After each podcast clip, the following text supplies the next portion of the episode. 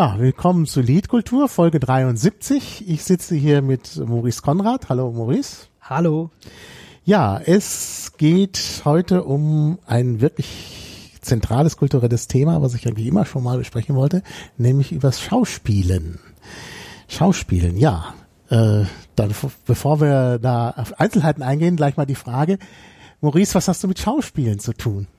Ja, ich habe dahingehend mit Schauspiel zu tun, dass ich zum einen jetzt gerade Schauspiel studiere in Mainz mhm. und das Schauspiel für mich immer der das große Kindheitstrauma war. Ich also Schauspieler werden ist der erste größere Berufswunsch, den ich jenseits ähm, der dreijährigen Phase, wenn man drei ist und man will jeden Tag was anderes werden, hatte. Ich wollte seit ich sieben bin, will ich Schauspieler werden und habe dann vor einem Jahr begonnen, das in Mainz an der Schauspielschule Mainz zu studieren. Wie alt bist du denn jetzt? Ich bin jetzt 20. Ja, das wissen die Leute ja. Das wissen die Leute nicht. Ja, nicht sehen und deshalb denken die, ah, der ist jetzt 58. Ja, ja. Ne? Also klar. Gut, ja, also das ist insofern noch gar nicht so lange her, dass du diesen Wunsch gehegt hast und es jetzt umsetzt. Ja, ähm, wieso eigentlich? Also klar, das ist jetzt eine Frage, die man vielleicht einem Dreijährigen nicht stellt, aber jetzt bist du ja nur schon 20. Also äh, wie, was, was äh, reizt dich daran? Ich war, als ich sechs, sieben Jahre alt war, ich glaube, ich bin zu Hause so oft rumgehüpft und war so aktiv, und konnte nicht stillstehen, hab meine Eltern irgendwie, hab ihnen Streiche gespielt, hab Rollen gespielt, hab Kasperle-Theater gespielt, dass meine Mutter in einer völligen Verzweiflung eine ehemalige Bekannte, Magda Brandsdörfer, eine fantastische Regisseurin aus Mainz, angerufen hat und gesagt, kann dieser Junge nicht in diese Jugendtheatergruppe da? Magda hat damals, äh, die Gruppe war ab zehn, aber ich war wohl so anstrengend und gleichzeitig auch offensichtlich ähm, faszinierend für sie, dass sie dann sagte, der kommt. Der war zwar sieben, aber der kommt. Bedingung war, ich musste lesen. Ich habe dann auch äh, viele Bücher gelesen, damit ich auf dem Stand bin wie meine 10-, 11-jährigen Kollegen und Kolleginnen, um dann in dieser Theatergruppe zu spielen. Das war das Volkstheater Mainz. Und das war eine ja fantastische Zeit, in der ich auch beschlossen habe, dass ich das mal später professionell machen möchte und dass ich nicht äh, das nur als Hobby sehe, sondern dass das mein Berufswunsch ist. Und dann mhm. habe ich danach, äh, ja, bin ich ein bisschen hin und her getuckelt, nachdem das Volkstheater Mainz leider den, ja, der, doch den Prioritäten in der Stadt, was Räumlichkeiten angeht, äh, zu Opfer gefallen ist und abgerissen wurde und es auch keine neuen Räume gab. Und bin dann über das Staatstheater, dem Jugendclub, ähm, in einer Theatergruppe in Bubenheim gelandet, ähm, in der ich fünf Jahre gespielt habe. So eine Art Mischung zwischen Laien und äh, semi-professionellem Theater, um dann jetzt seit September 2019 Schauspiel zu studieren. Mhm. Und das bedeutet natürlich Schauspiel dann auch vor allen Dingen Theater? Ja, für mich. Also ich habe tatsächlich auch einige Erfahrungen in kleineren Filmen, filmischen Inszenierungen gehabt. Ähm, das ist primär die Dreisat-Buchzeit gewesen, die halt äh, fantastische Verfilmungen von Büchern macht, wenn es jetzt sicherlich auch keinem größeren Publikum ähm, gezeigt wird, aber das ist meine filmische Erfahrung. Ich bin aber immer Schauspieler geworden für die Bühne. Also für den Film alleine würde ich das nicht machen und würde mich auch nicht so reizen als ähm, Kindheitstraum. Mhm. Ja, das äh, filmische Schauspielen ist natürlich nochmal ganz anders.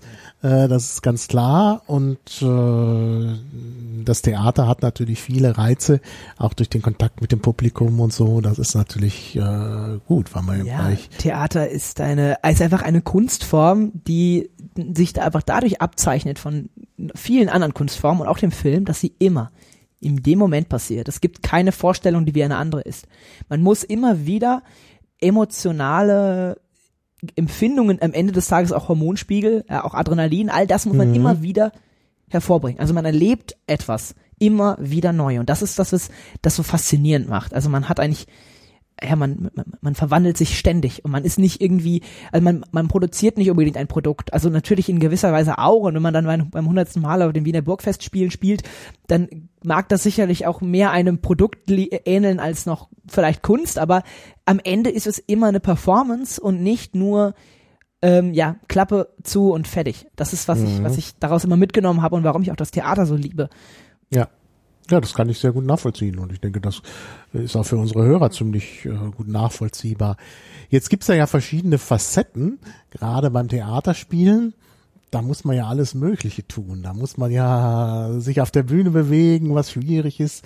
Da geht es um Gestik und Mimik. Vielleicht etwas weniger um Mimik, äh, denn beim Film ist man ja möglicherweise ganz groß auf der Leinwand zu sehen. Da kommt es natürlich sehr drauf an.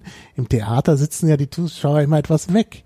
Das heißt also, die Mimik ähm, Dafür Ja, ist natürlich die Stimme ja viel und wichtiger. nein, also wir haben immer gelernt, oder das ist der Spruch, den ich nur von meinen Dozentinnen do- äh, zitieren kann, wir spielen für die erste Reihe und sprechen für die letzte Reihe. ah ja. Das ist, das ist die Devise und ich glaube, das ist eine also vielleicht sehr klassische Schauspielausbildung, denn auch in unserer Schauspielausbildung lernt man ja auch durchaus den Film. Also die Schauspielschule, der ist das nicht ganz fern. Das ist für mich eine persönliche Präferenz. Es ist natürlich wichtig, auch an einer Schauspielschule auch Film auszubilden, in den Möglichkeiten, die man hat. Und ich finde, ich glaube auch nicht, dass ich nicht im Film spielen kann oder möchte. Das Theater ist das, was mich auf die Bühne bringt. Das heißt nicht, dass ich nicht im Film spielen kann oder da auch keinen Spaß dran habe. Was man halt immer sagen muss als Schauspieler, ähm, das ist immer das, was ich immer dazu sagen muss, wenn ich darüber spreche, dass ich Schauspiel studiere. Eigentlich ist es eine Schauspielausbildung.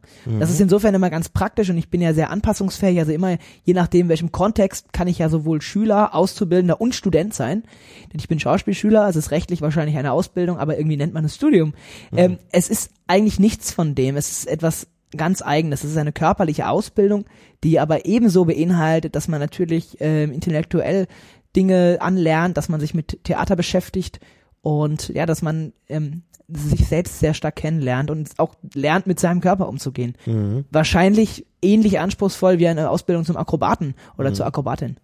Ist denn eigentlich, wenn man so ein Studium macht oder eine Ausbildung, ist, ist man dann am Ende Bachelor oder was? äh, Ja, also ganz ähm, dadurch, dass es äh, meine Schauspielschule ist keine staatliche Schauspielschule. Wir sind die, äh, wir sind priva in privater Trägerschaft, allerdings äh, staatlich subventioniert. Das ich weiß, dass wir am Ende unserer Schauspielausbildung würden wir ein, ja, ich glaube, das ist äh, sowas wie doch nicht Bachelor of Arts.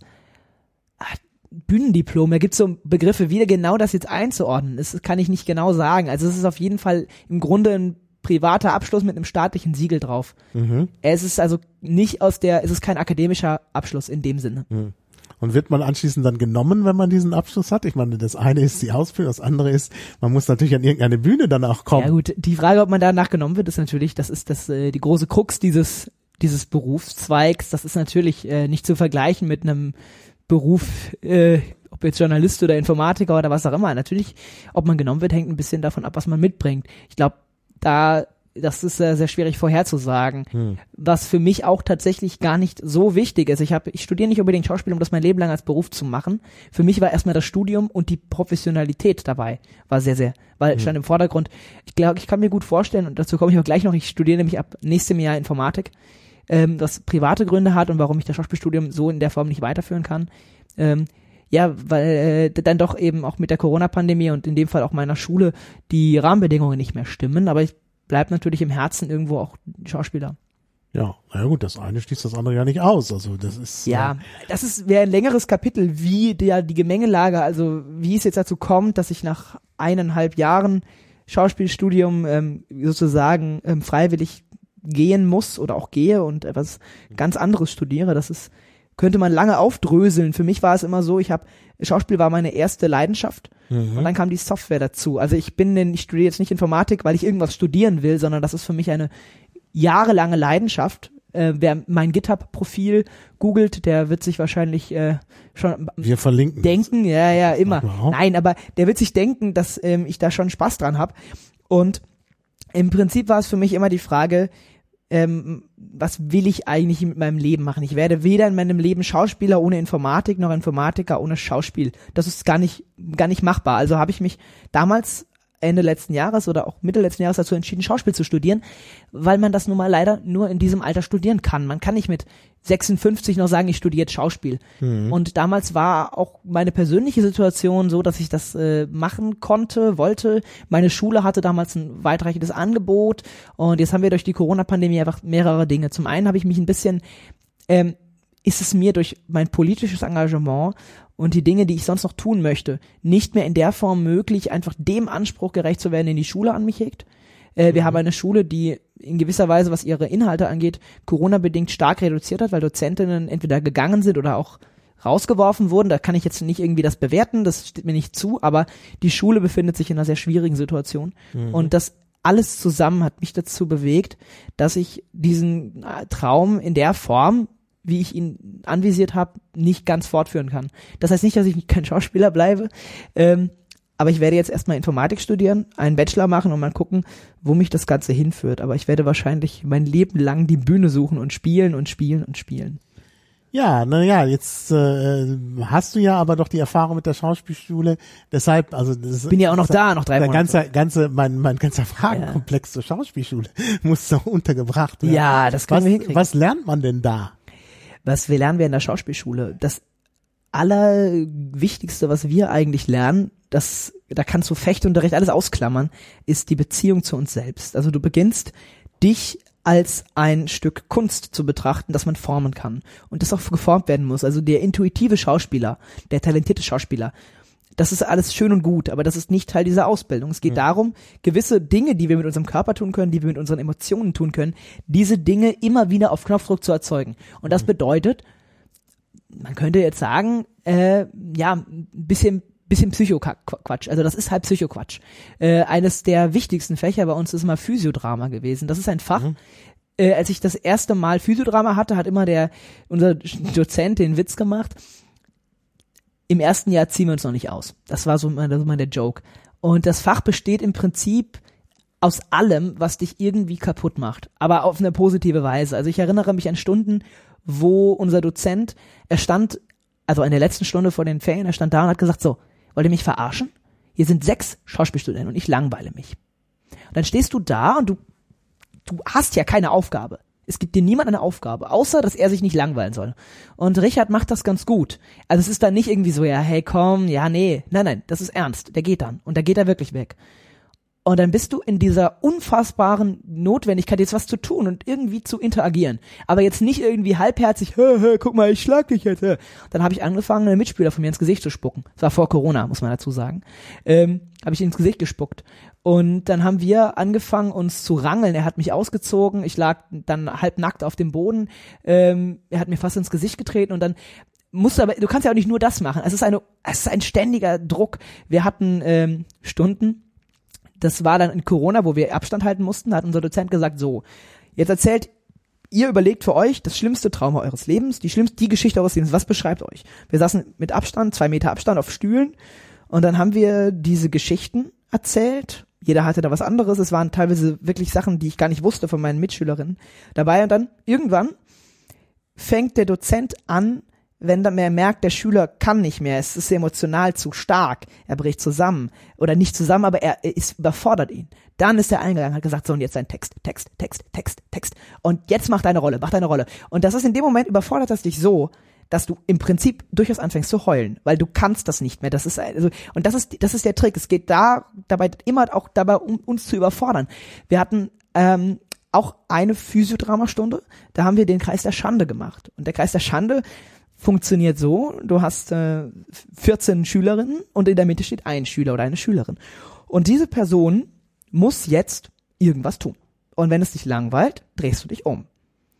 Wir hatten davor so ein bisschen anderen Psychoscheiß gemacht. Ich nenne das immer ironisch Psychoscheiß. Das ist kein Psychoscheiß, aber es ist immer so ein bisschen, es ist nicht einfach.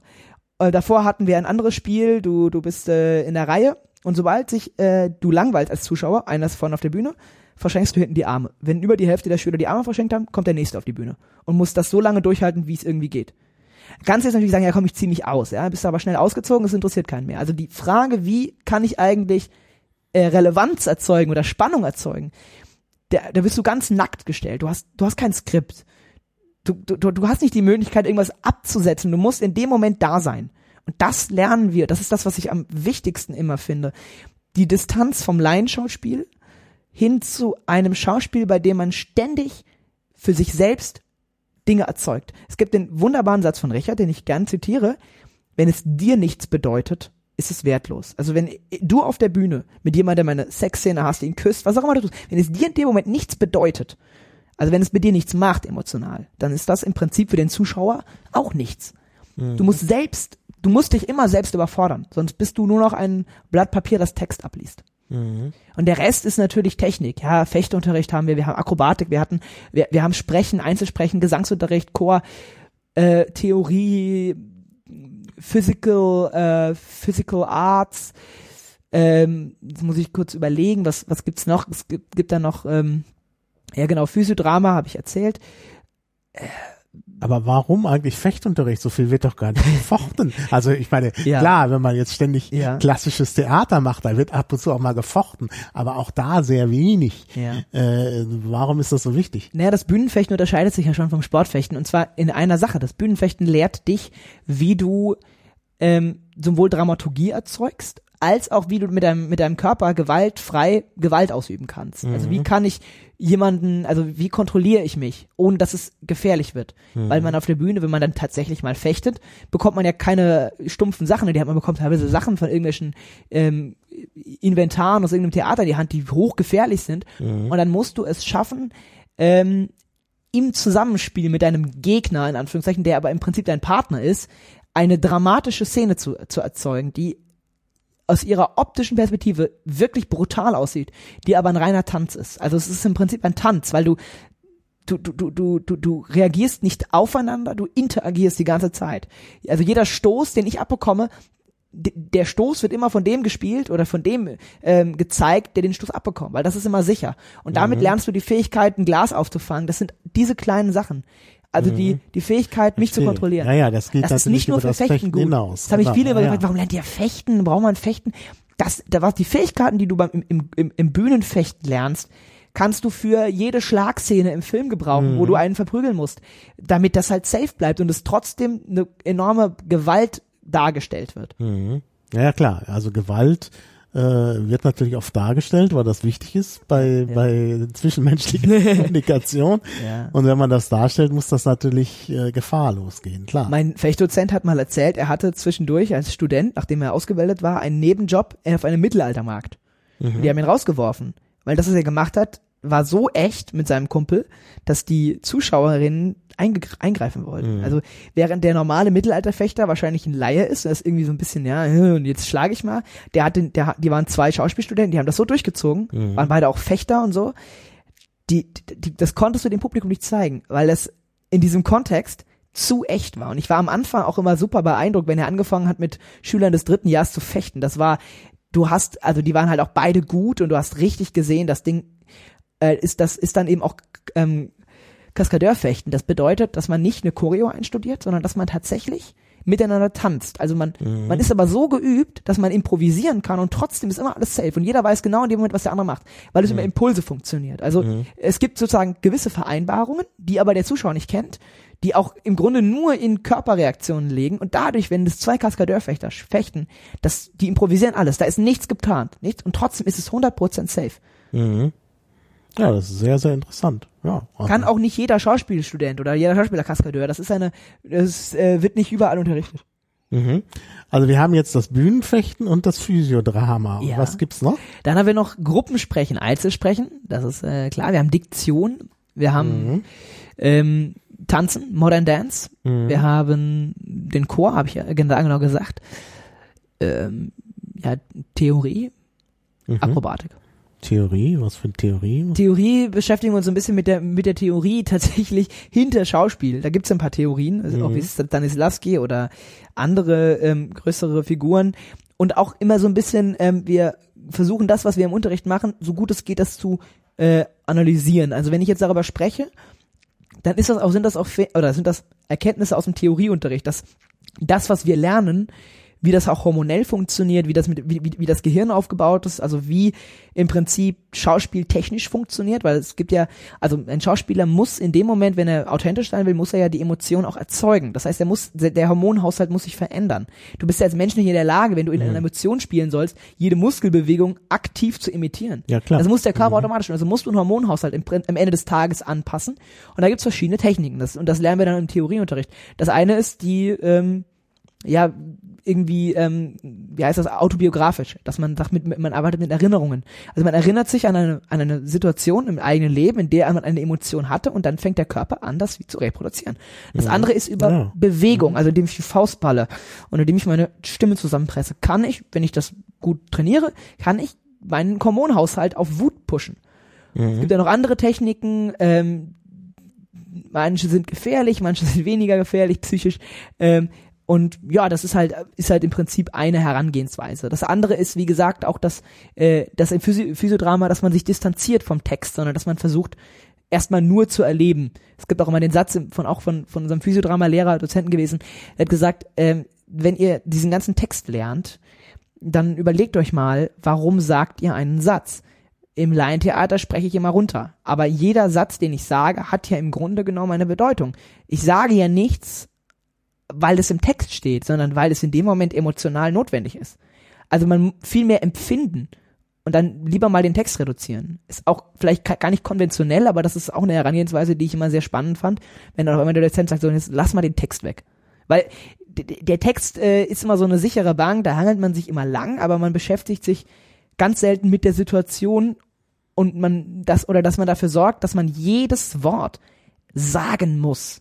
Dass mhm. es danach schreit, in dir dieses Wort zu sagen. Wenn du das erreichst, dann bist du, glaube ich, ein äh, sehr authentischer Schauspieler. Mhm. Ist auch im Prinzip einmal ein, ein, ein, nicht möglich, das perfekt zu tun, sondern es ist einmal der Weg, ist das Ziel bei so etwas. Mhm. Und bei diesem Text ist es nicht schwer, so Unmengen von Text zu lernen und sich dann auch noch darauf zu konzentrieren, was das bedeutet. Also das ja. ist doch äh, Schauspiel ist Arbeit. Ja, ja, es sicher. ist Arbeit. Es ist harte Arbeit. Das ist nicht ähm, irgendwie Larifari. Ich habe selber den wahnsinnigen Vorteil, dass ich mir Text le lernen leicht fällt. Also ich habe ja auch meine Reden, die ich politisch immer gehalten habe, habe ich immer auswendig gelernt, weil mir das wichtig war, mhm. weil ich mich nie am Text langhangeln wollte, sondern weil ich sie in dem Moment sagen wollte, weil ich sie sagen will ähm, ich habe dadurch einen sehr trainierten Kopf. Also ich krieg drei Seiten, DIN A4, Schriftgröße 12 kriege ich in vier Stunden, zwei, drei, vier Stunden kriege ich rein. Hm. Nicht perfekt, da muss ich noch wiederholen, aber ich bin da relativ gut. Wenn man das nicht kann, ist es natürlich schwer. Das ist eine Fähigkeit, oder das ist eine Fähigkeit, die muss man auch üben. Hm. Text ist, äh, ja. Klar. Ja, ja. Hängt auch vom Text ab. Ein Text, den man selber schreibt, der geht immer leichter rein als ein Text, den vor 400 Jahren geschrieben wurde. Zumal es auch immer ein bisschen von der Inszenierung abhängt, wie texttreu man sein muss. Es gibt durchaus Regisseure, denen ist jedes Wort wichtig im Original. Und es gibt Regisseure, die würden sagen, na ja, äh, wenn du ein Wort hast, was für dich besser ist, dann nimm lieber das Wort. Hm. Das ist immer eine Frage der Herangehensweise. Naja, naja.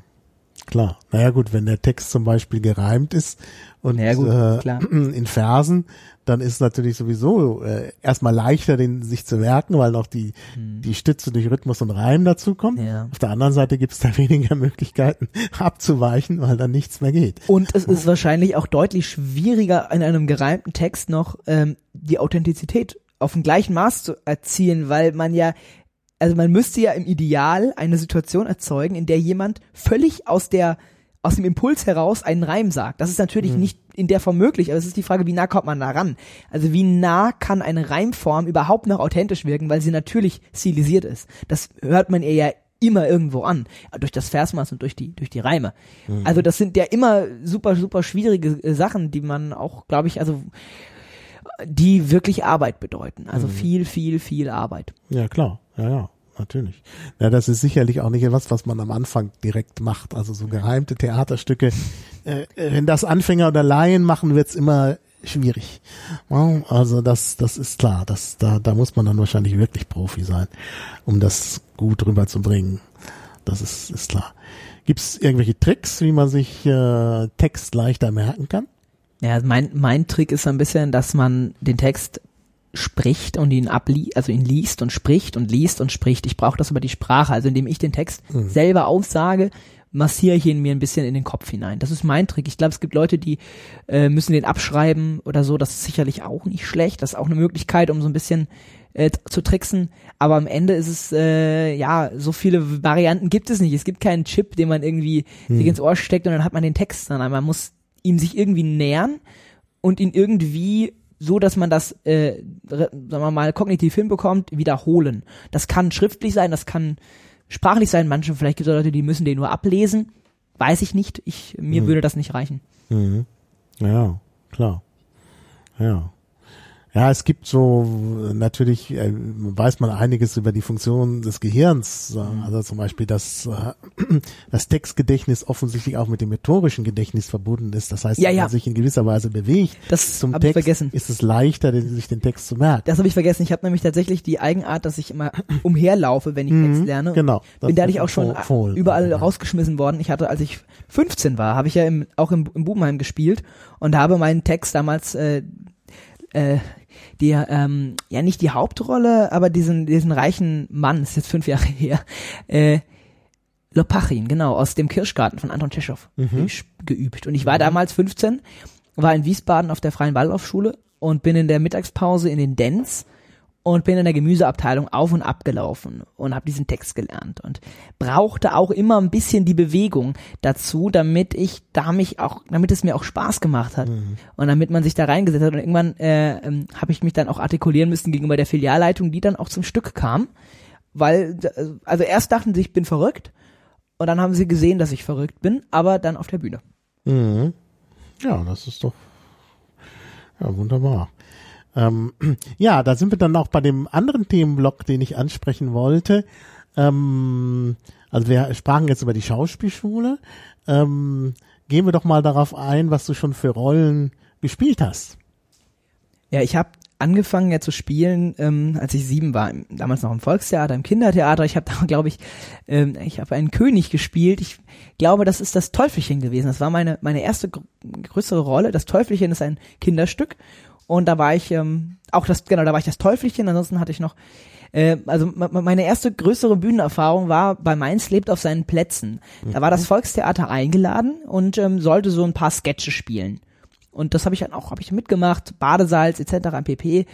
Und ich hatte dann mir eine eigene Rolle ausgedacht ähm, und zwar die feine Dame und habe mich als Frau an, äh, verkleidet und habe dann diese feine Dame gespielt und äh, das war dann auch ein bisschen, also im Nachhinein tut es mir ein bisschen leid, weil am Ende war diese Rolle wohl das der der Aufmacher über dieser über diesem Blog in der Veranstaltung in der Zeitung, weil die das irgendwie so lustig fanden, dass ein siebenjähriger seine eigene Rolle spielt. Ich habe auch alles improvisiert, ich habe da keinen Text geschrieben gehabt und klar, man man besticht natürlich auch, wenn man sieben ist und irgendwie selbstbewusst auf einer Bühne steht und eine und eine Frau spielt. Das war irgendwie wahrscheinlich auch ein bisschen süß. Das war meine eine Rolle. Ansonsten habe ich natürlich in Bubenheim.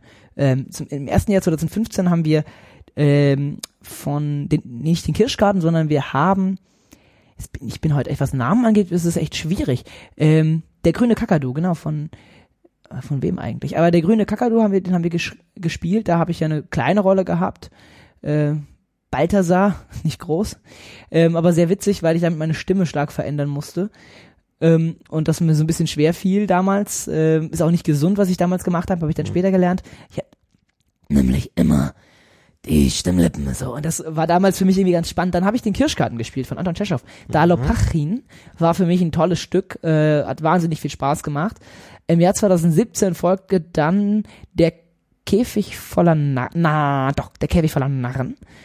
Der Käfig voller Narren war ein ist ein bekannte, ja ein bekanntes Stück aus, ich glaube ursprünglich Frankreich oder den USA. Ich hab's, ich hab's gerade nachgeschaut, der grüne yeah. ich hatte, ich hatte es gewusst. Schade, dass ich es nicht gesagt okay. habe. Ich war halt doch unsicher. Äh, von Arthur Schnitzer. Arthur Schnitzer, ja natürlich. Genau.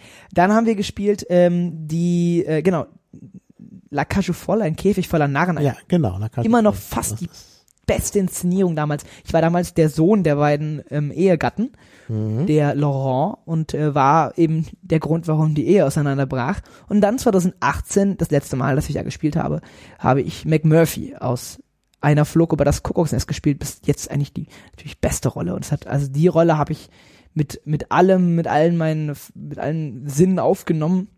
Äh, mhm. das erste Mal, dass ich auch nackt auf der Bühne stand. Das war sehr lustig, weil mein, wir hatten, äh, im Skript war das irgendwie mit so einer komischen Unterhose. Es war auch überhaupt nicht lustig.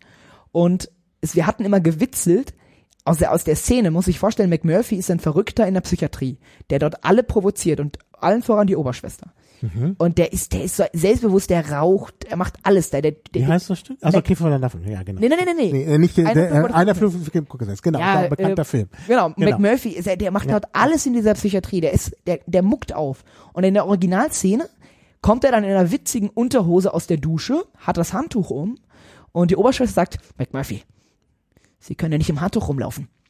Und er erwidert dann ganz keck, ach so, äh, äh, ich kann es doch gerne ausziehen und zieht dann das Handtuch aus und darunter hat er eine lustige Unterhose. Und das fanden wir alle sehr skurril, aber ich meine, wir sind ein Laientheater gewesen, also haben wir nicht über Alternativen gesprochen. Und dann mhm. habe ich aber immer mit anderen Schauspielern gewitzelt, eigentlich muss der da nackt auftreten. Das, also das ist eigentlich viel lustiger. Ja, und dann bei der vierten Vorstellung habe ich gesagt, das mache ich jetzt. Wenn ich Schauspieler werden will, muss ich das sowieso können. Und ähm, habe dann blank gezogen. Also ich war nackt quasi und hab, bin dann äh, mit Handtuch auf die Bühne.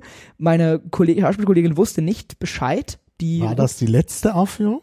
Nee, nee, die vierte von neun. Ach so. Und, ah, in ähm, Mitte ist natürlich. Und sie also wusste, sie wusste nicht Bescheid. Niemand wusste Bescheid.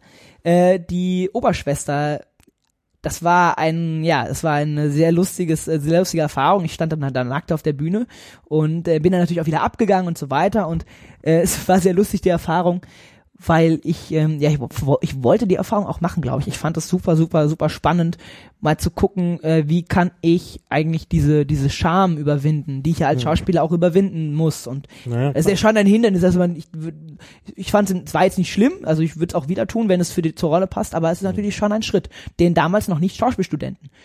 Dann habe ich in der vorletzten Vorstellung habe ich einen großen, ein großes, einen großen Fehler begangen. Wir haben damals, ähm, ich hatte immer gegen eine Scheibe geklopft und ich habe immer das Problem, dass ich auch in meiner Ausbildung ein bisschen ges äh, gesetzt habe, dass ich sehr viel Energie in das Spiel einbringe und das auch mitunter zu viel Energie. Ich war nun mal auch eben Laienschauspieler und dann habe ich gegen diese Scheibe, man soll da nur gegenklopfen, ja, also Schwester, machen Sie auf und äh, dann habe ich in dieser Vorstellung eine solche Energie in dieser Hand gehabt, dass ich diese Scheibe zertrümmert habe mit der Hand, gut. eine Glasscheibe. Ja, Den gut. ich habe vier, 15 Sekunden später gucke ich auf meine Hand und alles ist blutig. Ja, klar. Äh, von der Ruth damals die Oberschwester auch Arm ist blutig und ja, wir haben dann noch durchgespielt zwei Stunden, bis wir dann beide ins Krankenhaus gefahren sind. Danach ist äh, Mhm. nichts Schlimmeres passiert und das hat mich das war ein äh, eindrückliches Erlebnis, wo ich natürlich auch sehr selbstkritisch sein muss im Nachhinein und ähm, ja auch beschlossen habe, dass ich solche körperlichen Dinge mehr kontrollieren muss. Das ist genau die Sache mit dem Fechten. Man muss immer auf, Das die, ist die Sache mit dem Fechten. Scha Ja. auf die Scheibe so schlagen, dass alle denken, es sei sehr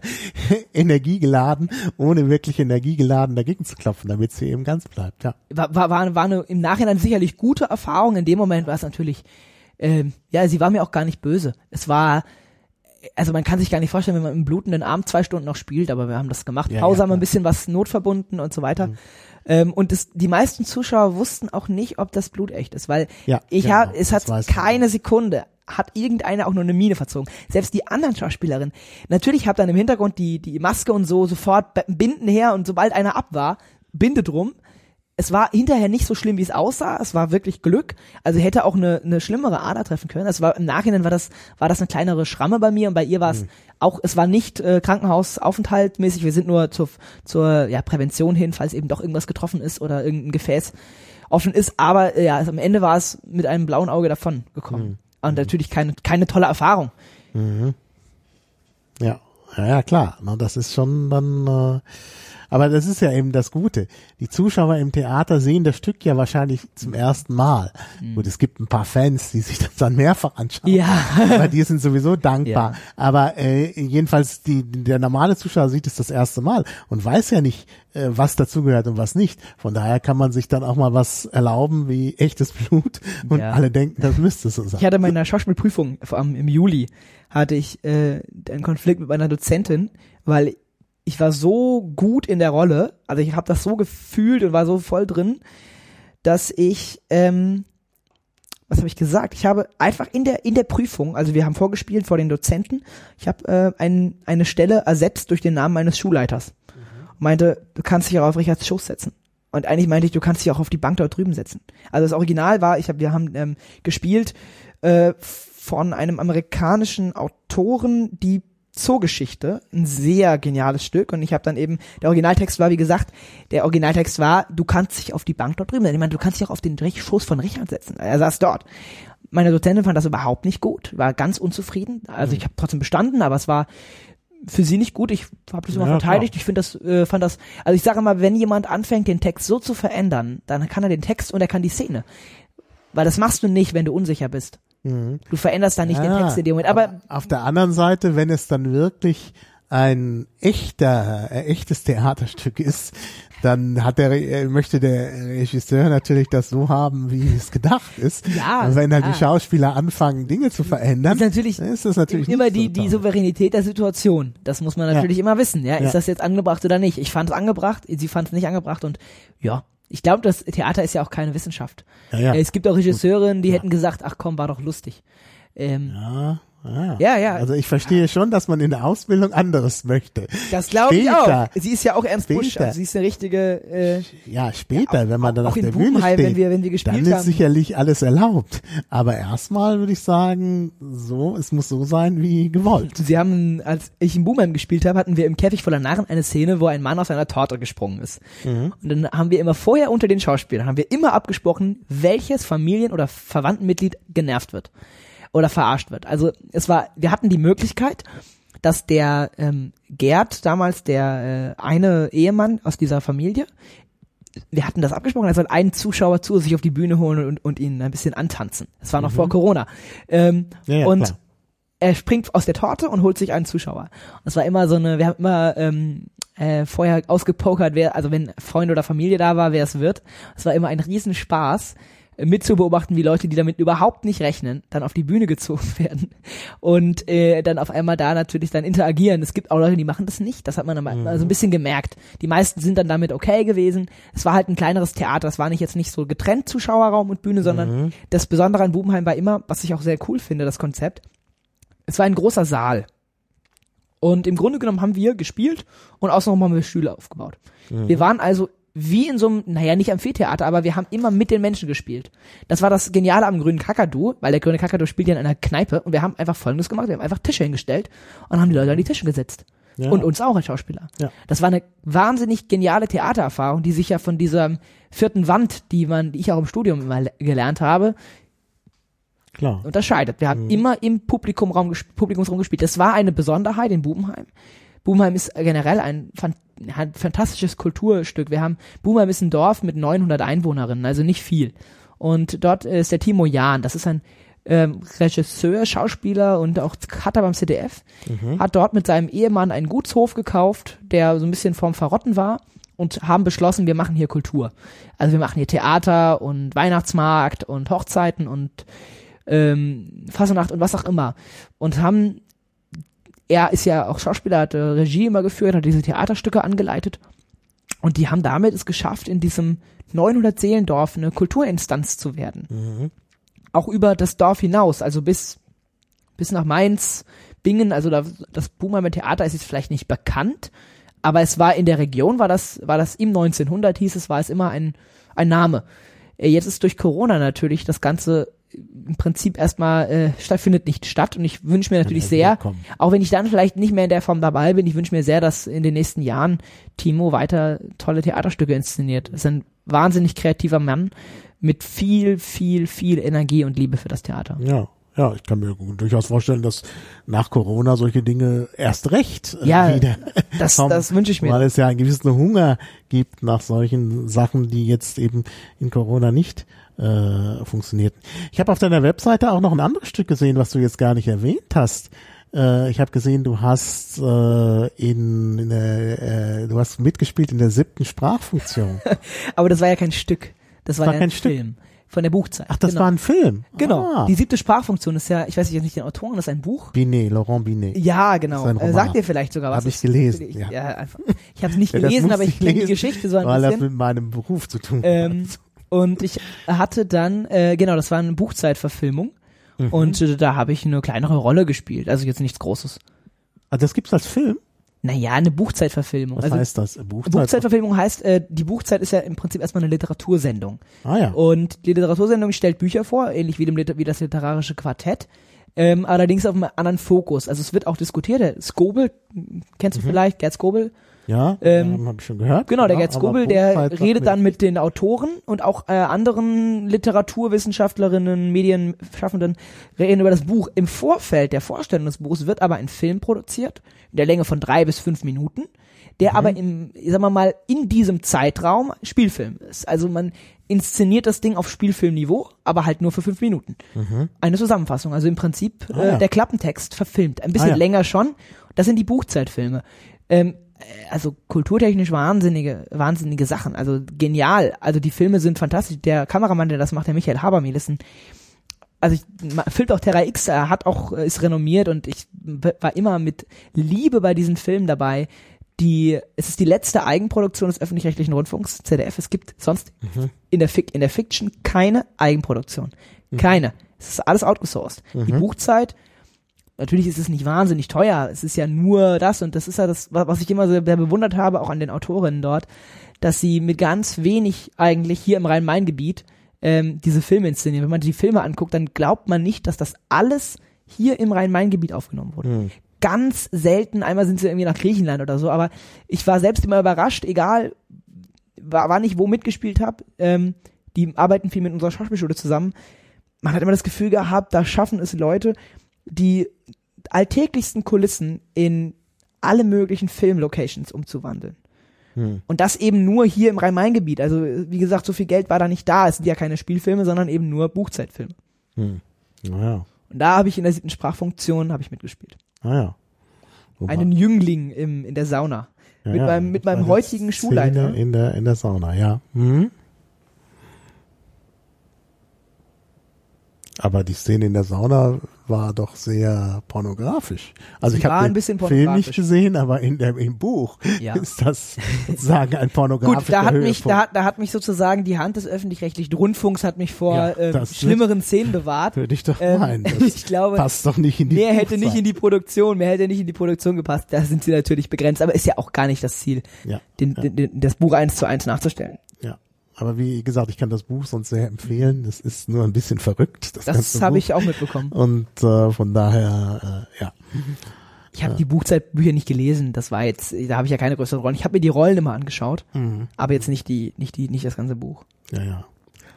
Ja, klar. Naja, gut, wenn es heißt, der Schauspieler muss sich mit dem Text auskennen, äh, dann, dann sollte er, müsste er wahrscheinlich dann, also zumindest die ganzen Theaterstücke lesen, also nicht nur die eigene Rolle. Obwohl die Frage Ja. ist, ob dann ein Profi überhaupt Zeit dafür hat. Das ist eine gute Frage. Ich glaube, es gibt immer, ähm, auch im Profibereich ist es immer eine Ressourcenfrage. Es Ja, gibt, ja. glaube ich, Schauspielerinnen, die, die können das, es ist in ihrem Budget eingeplant und es gibt andere, die können das nicht. Das hängt immer ein bisschen auch von der Produktion ab. Wie viel mehr Mhm. Mittel sind da? Kann man einem Schauspieler die Zeit bezahlen, in der er ein Stück liest? Ich meine, Ja, das ist nun kein, meistens nicht, meistens nicht. Und es ist nun sagen. kein, äh, ich sag mal, in der Regel kein wahnsinnig gut entlohnter Beruf. Ja, Also es mag meinen. Ausnahmen geben, aber besonders im Bühnenbereich ist es eher eine Liebhaberei, die man da betreibt. Und Genau. Ähm, ja, das ist, sehe ich schon, schon ein bisschen man- Problem. das ist ein Problem. dass man nicht gut bezahlt wird und dass dann doch sehr viel verlangt wird. Also nicht nur der volle Körpereinsatz wird verlangt, sondern eben auch noch das Lesen des ganzen Buches, die Auseinandersetzung mit dem Text Mhm. und so. Also das ist dann schon auch sehr, sehr aufwendig und meistens schlecht bezahlt. Ich denke, das ist überhaupt das große Problem. Denn wenn man jetzt, wir hatten das vorhin schon ja angesprochen, man hat den Abschluss und dann muss man sehen, dass man irgendwo äh, eine Rolle bekommt Ja, das, die auch das, bezahlt wird. das- ja, und nicht dann wird das. die meistens schlecht bezahlt. Weil man ja als Anfänger, als Anfänger kriegt man keine Spitzengage und auch als Fortgeschrittener nicht gerade am Theater. Du willst. Ja. Also das ist vielleicht auch ein bisschen einer der Gründe, warum ich sozusagen in der Situation bin, in der ich jetzt bin, dass ich auch mit Blick auf Corona und mit äh, Blick auf meine Prioritäten irgendwie beschlossen habe, ich studiere jetzt Informatik, ähm, auch wenn ich vom, vom Herzen her sicherlich gern weiter studieren würde. Ähm, naja, was ich immer sehe, ich ähm, sehe ja die Schauspielerinnen an unserer Schule, die abgehen. Es gibt immer solche und solche. Es gibt äh, es gibt Glücksfälle, Leute, die dann in Schauspiel Leipzig äh, fantastische Engagements kriegen. Aber selbst wenn du ein gutes Engagement hast, ist es meistens keine Festanstellung mehr. Ja, genau. Das heißt, du Genau. bist im Grunde das genommen bist du nur auf diesen Job fokussiert. Du kannst nicht flexibel sagen, ich will da wohnen, jetzt suche ich mir Ja. da einen Job. Ja. Du, du, du musst zumindest im deutschsprachigen Raum, also mindestens Österreich und Deutschland, musst du im Prinzip da wohnen, wo du Geld bekommst. Genau. Da- da- das ist gar nicht- nicht da- nur da- Ich denke, das ist jetzt inzwischen der bei allen interessanten Berufen mehr oder weniger der Regelfall, dass man sich solche Dinge nicht mehr aussuchen kann. Ja, vielleicht ist das, also das ist ein Stück weit Flexibilität, das man aufgibt. Das passt nicht mehr zu meinem Lebensentwurf, den ich jetzt in den letzten eineinhalb Jahren so ein bisschen begonnen habe. Und das ist ein bisschen mein Problem auch. Äh, was wahrscheinlich, ja, ich kann natürlich es geht nicht darum, da eine Schuld zu finden, aber es, ja, ich bin ja wie gesagt ab, ab Januar kein Schauspielstudent mehr. Mhm.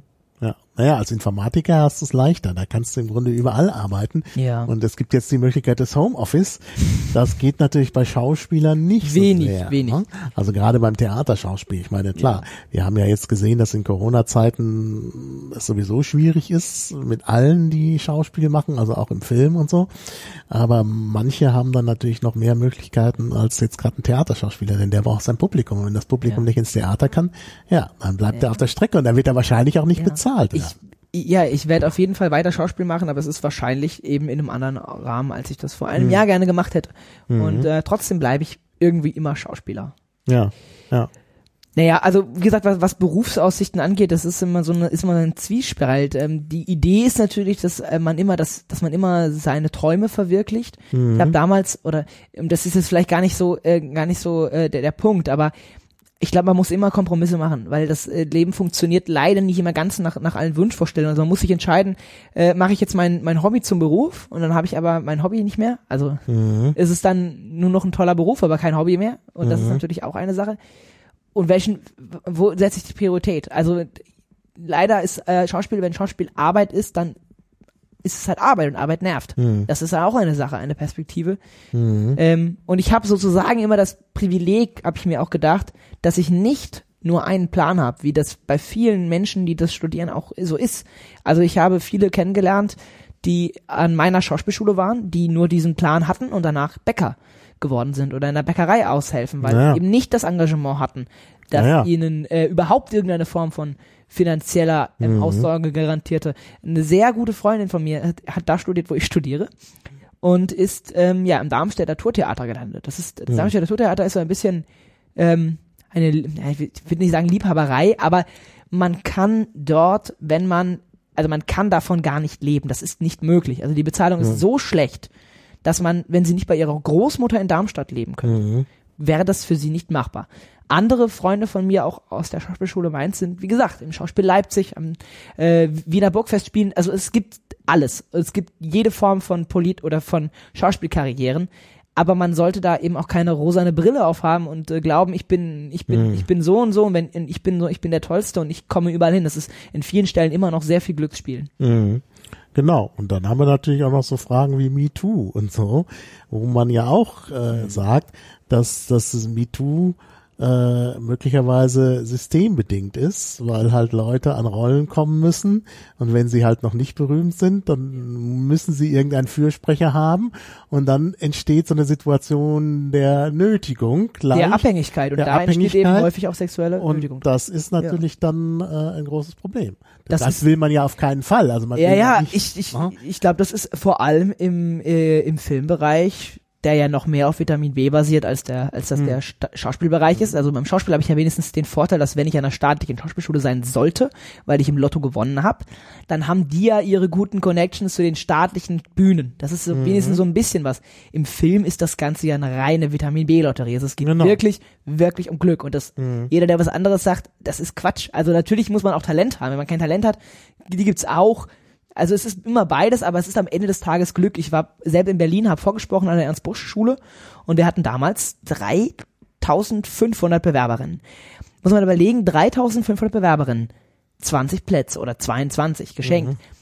Ich würde mal, und ich habe ja auch meine Mitbewerberinnen spielen sehen, das ist bei Ernst Busch so, man sieht die anderen spielen. Man ist immer in 30er-Gruppen und sieht die spielen. Und ich würde sagen, von diesen 30 Leuten waren mindestens 10 Stück hochgradig begabt. Sehr klar, wir, es spricht Ja, ja, ja. nicht jeder bei Ernst Busch vor, da muss man erstmal sich ein Jahr vorher anmelden, 50 Euro zahlen. Das ist jetzt nicht irgendwie wie, äh, ich reite mal Lotto mit, da muss man schon auch Bock drauf haben. Gibt natürlich auch Leute, die vielleicht nicht dafür geeignet sind, aber der wesentliche Teil, also die 1000 der 3500 ist wahrscheinlich hochgradig talentiert. Und trotzdem haben wir nur 20 Plätze. Am Ende ist das halt immer noch eine Lotterie. Die hängt damit zusammen, wen wollen die haben? Wie, wie soll das, wie soll das Ensemble aussehen? Wie vielfältig ist es? Wenn sie schon eine blonde Person mit äh, der Größe 1,60 haben, dann hast du halt Pech gehabt, wenn du auch blond 1,60 bist. Das, also das ist ein, das läuft nicht, nicht rational ab. Äh, Du kannst nicht davor sagen, ich bin so gut, ich bin so talentiert, ich bin so krass, ich komme da rein. Und das ist an den, im Film ist es im Prinzip sehr ähnlich. Ohne die, die Connections und oder das Vitamin B ist es fast nicht möglich, ähm, ja, irgendwas mit Sicherheit zu bekommen. Es ist also viel Glück und viel, viel Connection. Ja.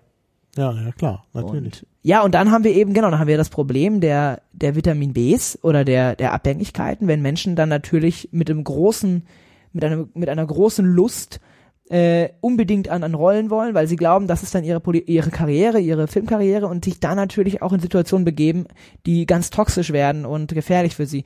Ich habe selber, ähm, ich werde jetzt nicht den Namen sagen, aber ich habe in Prag, als ich dort mal war, mit, mich mit einer Travelerin unterhalten aus Wien Die war eine ganz junge, sehr schüchterne. Das heißt eine Travelerin? Äh, die, die, ist getravelt, die ist überall rumgereist. ah ja. Mhm. Hat sich Prag angeschaut. Ich war dort im Urlaub und sie hat dort mir erzählt, sie will Schauspielerin werden. Also sie hat sich auch beworben an einigen Schulen und sie war sehr schüchtern und sehr naiv, würde ich mal leider sagen. Und ich, sie hat mir dann irgendwann erzählt, wir kannten uns auch nicht eng, nur so grob, da sind zwei Männer in ihrem, in ihrer Unterkunft, die sagen, sie haben krasse Connections in die Musikbranche und die soll doch mal mit auf ihr Hotelzimmer kommen.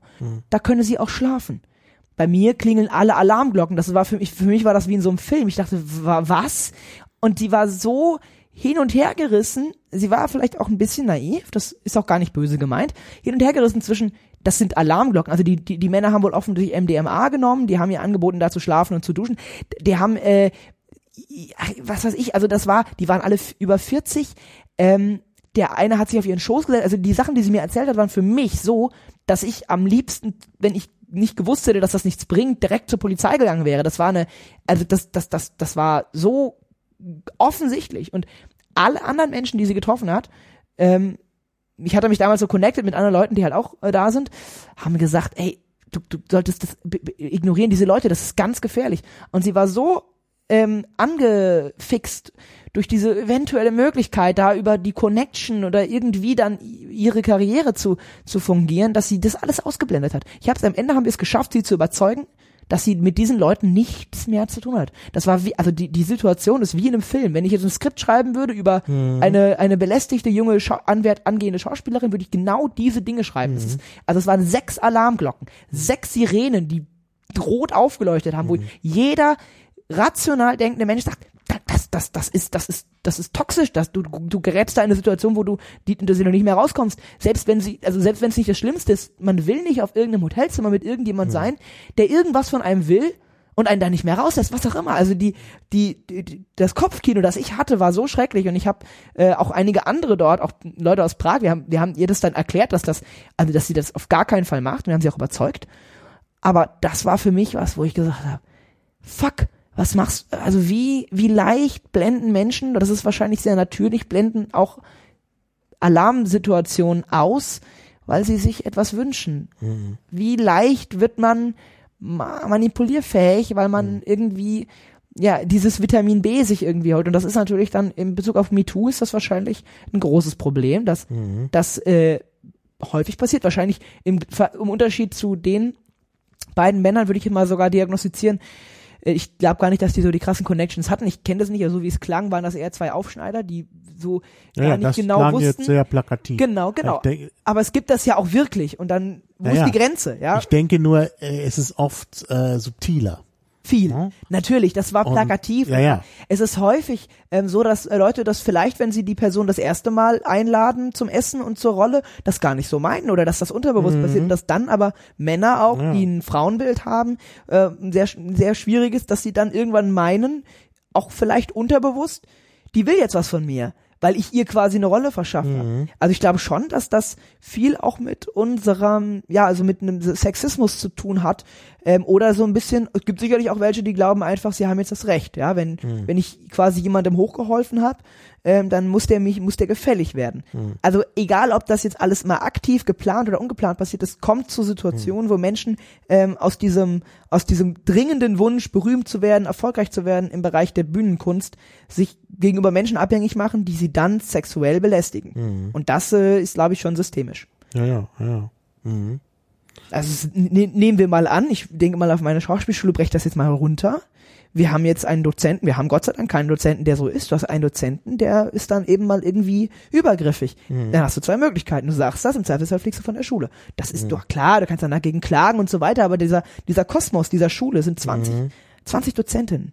Das ist da, klar, selbst wenn du die Klage gewinnst, dann musst du ja mit dem, der Person musst du ja weiterkommen. Ja, ja, dieser, ja. Und, und, Und und, dann und dann bist du da weg und wo gehst du dann hin? Es gibt nicht so viele Schauspielschulen. Also die, die, die, die Situation ist einfach doof. Wir haben an das Glück Mhm. an meiner Schauspielschule, dass es zumindest von Dozentenseite und auch sonst sowas nicht, bis jetzt mir nicht, mir nicht untergekommen ist, dass es sowas gibt. Aber die Möglichkeiten für sowas sind natürlich immer da. Mhm. Ja, ja, klar. Ja. Wo wir noch, äh, noch einen Punkt zu, zu, zur Schauspielschule. Wie sind denn die Kosten für so eine Ausbildung? Ich denke, äh, ich meine, gut, bei, bei staatlichen Schauspielschulen wird es sein, dass der Staat natürlich auch äh, Kosten übernimmt, aber bei nichtstaatlichen muss man ja wahrscheinlich selber bezahlen. Ne? Ja, äh, die Kosten sind natürlich sehr hoch. Also wir, wir, ich bezahle knapp 385 Euro im Monat. Das ist sehr wenig für eine private Schauspielausbildung. Das ist nicht Ja, viel. Also genau. 185, Ähm, das ist ja fast schon das, die Kosten, die man für Bücher in manchen Genau. Studiengängen hat. Wenn ich meine, es gibt Studiengänge, wo ja. es richtig, wo man richtig viel auch äh, haben muss an Ausrüstung, Laborausrüstung und, Ja. und Büchern und so, die Geld kosten. Bei den staatlichen äh, ist es natürlich so, die staatliche Schule selber ist nicht so teuer, aber wenn du natürlich dann auf der staatlichen Schule in Hamburg bist und du kommst aus der Nähe Hamburg, dann musst du da ja auch wohnen. Ja, ja, also klar. Na, das die, ist die, bei die, allen. Die, die, naja gut, aber die örtliche Unflexibilität ist natürlich noch hö höher als bei einem Regelstudium. Also Medizin kann ich wahrscheinlich an mehr Orten studieren als ja, aber du bist äh, durch die Zugangsbeschränkungen festgelegt. Das ist wahr, das ist wahr. Aber Ja. jetzt nehmen wir mal ein klassisches Studium ohne, ohne NC, dann haben wir natürlich höhere Flexibilität. Also äh, in Mainz, es gibt halt nur eine Schauspielschule, die ist privat und da gibt es ungefähr 15 Plätze pro Jahrgang, Punkt. Hm. Das ist entweder, entweder machst du das halt oder machst du es halt nicht. Äh, und wenn du dann woanders hin willst, kannst du noch nach Frankfurt gehen, dann geht's irgendwann nach München. Also das ist nicht so viel, was es gibt. Hm. Wiesbaden hat noch eine mit sehr schlechtem Ruf. Ähm, das sind, also die Möglichkeiten sind begrenzt. Man muss, ich habe wahnsinniges Glück, man muss sich äh, anpassen. Mhm. Äh, Im, Im Beruf später noch mehr als in der Ausbildung. Mhm. Mhm. Ja. Also Wiesbaden hat einen schlechten Ruf. Ich wollte gerade sagen, Wiesbaden wäre ja auch nicht wahr. Wiesbaden hat nicht meine- nur, ein- also nicht nur die Stadt. Mainz Quatsch. und Wiesbaden, Ähm, ja fast eine Stadt. Ja, nicht nur die Stadt, sondern aber auch, die auch die Schauspiel, die Schauspielschule hat, Also, hat, ich, ich kenne jetzt Wiesbaden nicht so, aber ich denke, das ist eine, eine, ist eine eine Mainzer Sache. ist eine Bäderstadt, da, wo viele Rentner natürlich sind. Aber das ist Nein, Wiesbaden hat, hat keinen schlechten Ruf. Ähm, die Wiesbadener Schauspielschule hat deshalb, glaube ich, einfach einen schlechten Ruf, weil sie irgendwie so ein bisschen, ähm, ich glaube, sie wirkt ein bisschen elitär. Also das geht's, wenn du das Geld hast, kommst du da halt drauf. Das ist sozusagen etwas, was äh, man Schauspielschulen im privaten Sektor generell nachsagt, aber das in Wiesbaden auch Programm ist. In Mainz ist das nicht Programm. Da wird genommen, wer genommen wird. Und die Schule hatte letztes Jahr, also im Jahrgang über mir ist eine Person. In meinem Jahrgang sind 14 Personen. Das, also maximal 15, aber im Grunde genommen hängt es davon ab, wer qualifiziert ist. Wenn, wenn die Schulleitung sagt, klar, irgendwann ist natürlich eine finanzielle Abhängigkeit da, aber die Schulleitung hat durchaus gesagt, wir nehmen hier nur zwei Leute. Wenn sich 20 bewerben, aber der Rest ist halt äh, ihrer Meinung nach nicht dafür geeignet, dann kommen da zwei in den Jahrgang. Das ist etwas, das ist eine Sache, die sich die Mainzer Schauspielschule auch abhebt von vielen anderen privaten Schulen, was natürlich den Ruf auch deutlich verbessert. Das ist einer staatlichen Schauspielschule natürlich auch immanent, weil sie auch genug Andrang hat, um sich Ja, das leisten zu können. Das Ja, kann man sich nicht immer leisten. Aber ja, ja, als private Schauspielschule nicht. Auf der anderen Seite äh, kann ich mir auch vorstellen, dass es auch da vernünftige Leute gibt, die dann jemandem, Natürlich. selbst wenn er Geld hat, sagen, also hör mal, du kannst das nicht machen, das bringt nichts. natürlich, das also ist auch, kann also mir nicht vorstellen, der, der schlechte Ruf von Wiesbaden ist jetzt keine äh, Konsenssache. Das habe ich jetzt mal so gesagt, weil meine Dozentin da immer so ein bisschen drüber lästern. Ähm, ich war ja nicht da. Ja. Ich kann auch nur sagen, kannst du ja noch ausprobieren, wenn es mit der Informatik nein, nicht nein, ist. Nein, das wahrscheinlich nicht. Also Wiesbaden mm, muss jetzt erstmal nicht sein. Naja, ich meine, gut, Ist eine schöne Stadt, also eine wirklich schöne Stadt. ja, ja. Aber nein, ich, also ich glaube dass ich, tatsächlich, dass meine Ambitionen ähm, im Schauspielbereich sich nicht in der Wiesbadener Schauspielschule äh, Mhm. weiter weiterführen werden. ja, Das ist unwahrscheinlich. ja, naja, gut. Aber wie gesagt, äh, du kannst auch äh, Informatik studieren und da einen Abschluss machen und trotzdem Schauspielen. Ich Ja. denke, das ist, Ja. äh, das geht schon. Und am Ende geht's ja nicht Und darum, es dass ist ja auch oft Learning by Doing. Ja, natürlich. Ähm, ich würde mich selber von der Aussage distanzieren, die ich vor drei Jahren gemacht hätte. Ich hätte gesagt, ja, Schauspiel studieren, das ist ein bisschen nett, ne? Ich würde heute schon sagen, das Studium unterscheidet dich von einem Laienschauspieler. Ja, ja. Du lernst Dinge, die wirst du nicht lernen. Das heißt nicht, dass du nicht gut sein kannst. Hm. Aber es gibt gewisse Dinge, die lernst du im. Studium. Ja, ja. Insofern bin ich über das über die eineinhalb Jahre, die ich dann habe, auch ganz froh. Hab damit, glaube ich, wa- etwas etwas für mich da. Und wie ich dann Schauspiel mache, hängt einfach von dem ab, was ich was ich machen kann. Hm. Am Ende geht es, das klingt jetzt ganz kitschig, aber am Ende geht es darum, dass man glücklich damit wird. Und ähm, ja, wahrscheinlich äh, wäre ich nicht glücklicher geworden, wenn ich jetzt noch eineinhalb Jahre Schauspiel studiert hätte und danach Informatik. Wahrscheinlich nicht. Und für mich ist die Entscheidung jetzt so richtig, wie sie ist, und ich werde das weitermachen und weiter Hm. betreiben. Ja, ja, ja. Nun ist es ja so, dass äh, ich, also ich den Eindruck habe, dass äh, das Schauspielen in Deutschland nicht den besten Ruf hat. Äh, also man, ich, ich weiß auch nicht, wie das kommt. Das ist in anderen Ländern, äh, glaube ich, wirklich anders. Also in Frankreich äh, ist, glaube ich, wenn man Schauspieler ist, ist man tatsächlich auf jeden Fall ein Intellektueller in Deutschland ja vielleicht auch, nur der Ruf ist ein anderer. Das mag auch ein bisschen am Film liegen. Man hat da vielleicht immer so Leute vor sich wie Till Schweiger. Will nichts über Till Schweiger Nein, nein, sagen. ich verstehe, was der du meinst. ist vielleicht auch ein Intellektueller, aber Ja. nach außen hat es eine andere Wirkung. Ja, das ist Ähm, ein Phänomen. Also der, der, Beruf des Schauspielers ist, glaube ich, in keinem Land hat so einen schlechten gesellschaftlichen Ja, ja, ja. Ruf wie in Deutschland. Das ist, äh, das kann man durch alle Klassen beobachten, durch alle Altersschichten.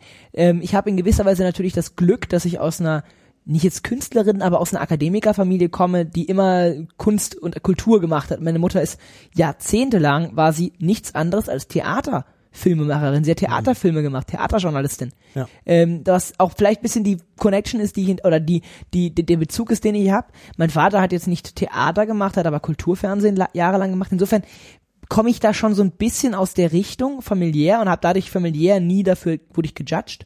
Aber ich habe, also wenn man mal äh, sich anguckt, es gibt ja die Doku, die Spielsücht, die Spielwütigen. Ich weiß nicht, ob du die kennst. Nee, kenn da sieht man ja wirklich, wie immens doch die Vorbehalte gegenüber dem Beruf Schauspiel sind. Und ich glaube, das hat ein bisschen damit zu tun, dass man diesen Film irgendwie kennt und auch, dass diese Feststellung, dass Schauspiel harte Arbeit ist, also wirklich harte, anstrengende Arbeit, das ist nicht bei allen irgendwie angekommen. Und die Frage, ob man intellektueller ist, ist auch eine gute Frage. Ich würde schon eigentlich sagen, ja. Und in anderen Ländern, in Frankreich ist das, äh, ist der Schauspieler, hat einen anderen gesellschaftlichen Status. Ja, klar. Mhm. Total. Das ist sicherlich richtig. Ich komme da sicherlich, wie gesagt, aus einer gewissen Bubble, weshalb das mir familiär nie so aufgefallen ist. Ähm, ich glaube, es gibt viele Menschen, die sagen, wenn sie ihren Eltern sagen, ich möchte Schauspieler Werden ähm, das ist erstmal, wird, wird man erstmal enterbt. Ja, ja. Also ja, oder zumindest rhetorisch. Also ich glaube, das ist schon, äh, also sicherlich unterscheidet sich das immer. Ähm, ja, aber wie gesagt, äh, das ist bei mir so ein bisschen der Vorteil gewesen. Ich wurde darin immer bestärkt in diesem Wunsch. Und ähm, ja, ich glaube auch, dass äh, äh, äh, vielleicht muss der deutsche Film einfach entweder aufhören oder besser werden. Es gibt übrigens noch einen äh, äh, Film über Schauspiel, Schüler Ja. äh, und Schülerinnen, nämlich Kleine Haie. Ja, kleiner Hai. Achso, du Das ist meinst. ein nee, das ist aber jetzt ist natürlich jetzt äh, ganz lustig, Film. weil der kleine Hai ist ja eigentlich ein Ja, ja, klar, das ist Sprech. ein Wortspiel. Das Ein ist ein Wortspiel. Wortspiel, natürlich. Also klein. Also eigentlich Also der, der kleine Haie ist ein, ein, ein äh, Buch, wo es, um, wo es darum geht, Bühnendeutsch zu lernen Genau. und zu üben. Und äh, der Film Kleine Haie ist allerdings ein Wortspiel, eben was auf dieses Buch anspielt. Äh, aber äh, ja, wie gesagt, auch ein Titel eines Films. Also ich muss beides natürlich dann Ja. verlinken. Ähm, äh, das Buch Kleine Haie ist, glaube ich, eigentlich nicht mehr zeitgemäß, weil da ein Bühnendeutsch vermittelt wird, was heute auch auf der Bühne nicht mehr Ja, gesprochen wird. Also Stimmt. Zungenspitzen R auf der auf Ja. der deutschen Bühne höre ich nicht mehr. Nein, nicht unbedingt, aber der, der kleine Hai hat natürlich trotzdem eine enorme Funktion auch als didaktisches Werk. Also Hm. man kann damit, glaube ich, schon viel anfangen, wenn man mal irgendwas sucht, mit dem man so ein bisschen sich äh, einsprechen kann in Hm. den Schauspielerbereich. Ja, es gibt nichts anderes als den Es gibt kleinen. aktuell nicht wirklich etwas Und es anderes. hat niemand äh, bisher die Idee gehabt, mal was für zeitgemäße deutsche Bühnenaussprache zu tun. Äh, da da wäre da, da wäre eine Lücke. Da könnte man Ja. noch mal ein neues Buch Eine. Marktlücke, alles ja. klar. Ja. Ja. Also wie gesagt, da gibt's halt äh, äh, einen schönen Film. Wie gesagt, Kleine Haie kann ich empfehlen. Äh, der spielt, wenn ich das richtig sehe, in Essen. Jedenfalls im Ruhrgebiet. Und ist, äh, da gibt's nämlich auch eine Schauspielschule, eine berühmte Volkwang. Die Volkwarnschule hat mein Vater besucht, allerdings Ah. in, zu einer Zeit, zu der der Andrang noch nicht so groß war, dass das in heutigen Verhältnissen wäre. Also die Volkwarnschule, äh, er hat ja auch nicht besucht, weil er Schauspieler werden wollte, Da kann man sondern weil er Radiomoderator genau. äh, war und einfach nur sprechen lernen wollte. Ja, das war für genau. ihn die Ambition, auch die Motivation, die haben ihn auch genommen dann und er hat Mhm. im Prinzip nur diesen Sprechteil belegt, Mhm. auch nur ein Jahr, also insofern ähm, die Familientradition jährt sich quasi ein bisschen, ähm, aber ja, spannend eigentlich. Ja, doch, die Volkwarnschule ist relativ renommiert. Ja, klar. Hm? Also ich glaube schon, dass das eine der Top-Adressen ist. Also du hast ja gerade äh, Berliner äh, Schauspielschule erwähnt. Also da gibt's natürlich schon auch äh, ja, verschiedene große Adressen. Ja, inwieweit sich das dann qualitativ unterscheidet von ähm, kleineren Schauspielschulen, ist auch immer eine schwierige Diskussion. Also ich glaube, das äh, wird auch manchmal etwas überhöht. Es sind vor allem das Vitamin B, das an diesen Schulen natürlich fließt. Mhm. Und das Genau. sich natürlich vor allem in die deutsche Bühnenlandschaft äh, hineinstreckt. Genau. Ja, ja. Inwieweit man im Film da einen Vorteil hat, äh, mag ich zu bezweifeln. Also sicherlich haben sie sehr gute Dozentinnen, Hm. aber ich würde auch sagen, dass meine Schule sehr gute Dozentinnen hat. Also Hm. wirklich gut und das ist sicherlich eine sehr schulspezifische Sache. Was haben denn die Dozenten so für einen Hintergrund? Also sind das jetzt äh, arrivierte Schauspieler? Muss ja nicht. Ich meine, wenn jemand Fechtunterricht Ja, gibt, nein, nein, nein, muss, nein. Der, muss der ja nicht unbedingt ein arrivierter Schauspieler sein. Nein, also unser ehemaliger Fechtlehrer, der jetzt von der Schule gegangen ist, leider, und auch es gibt auch keinen Ersatz. Mhm. Einer der Gründe, warum das Studium so ein bisschen sich verändert hat, der ist durch Corona weg. Ähm, der Matt, der Matt ist ähm, ursprünglich, ich glaube, Sportfechter, aber ja, hat dann ja natürlich auch sich als äh, ja, über den Chor kam er irgendwie in den Schauspiel. Mhm. Somit, ich hoffe, ich habe nichts Falsches gesagt. Dann haben wir natürlich vor allem im Bereich Rolle und Szene Schauspielerin, Mhm. Staatstheater, Frankfurter äh, Bühnen. Das sind arrivierte Schauspieler. Mhm. Dann haben wir unseren Schulleiter, der ist Tänzer ähm, von Beruf, auch Schauspieler, aber lieber Tänzer. Mhm. Und ansonsten, ähm, ja, mein, mein, mein ehemaliger Sprechdozent, der ähm, ja auch von der Schule ist, aus anderen Gründen, ähm, der ist auch Schauspieler mit äh, Fokus auf eine Sprechausbildung, ausgebildeter Logopäde.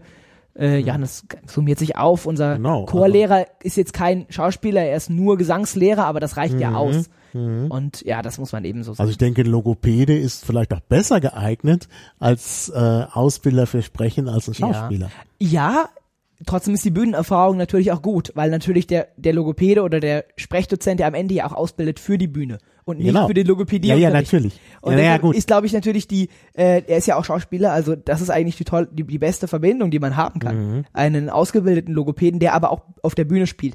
Er spielt, soweit ich das weiß, nicht im Staatstheater, sondern er hatte kleinere Engagements in Darmstadt und Frankfurt und Mhm. auch Mainz in den Kammerspielen. Also in dem Milieu.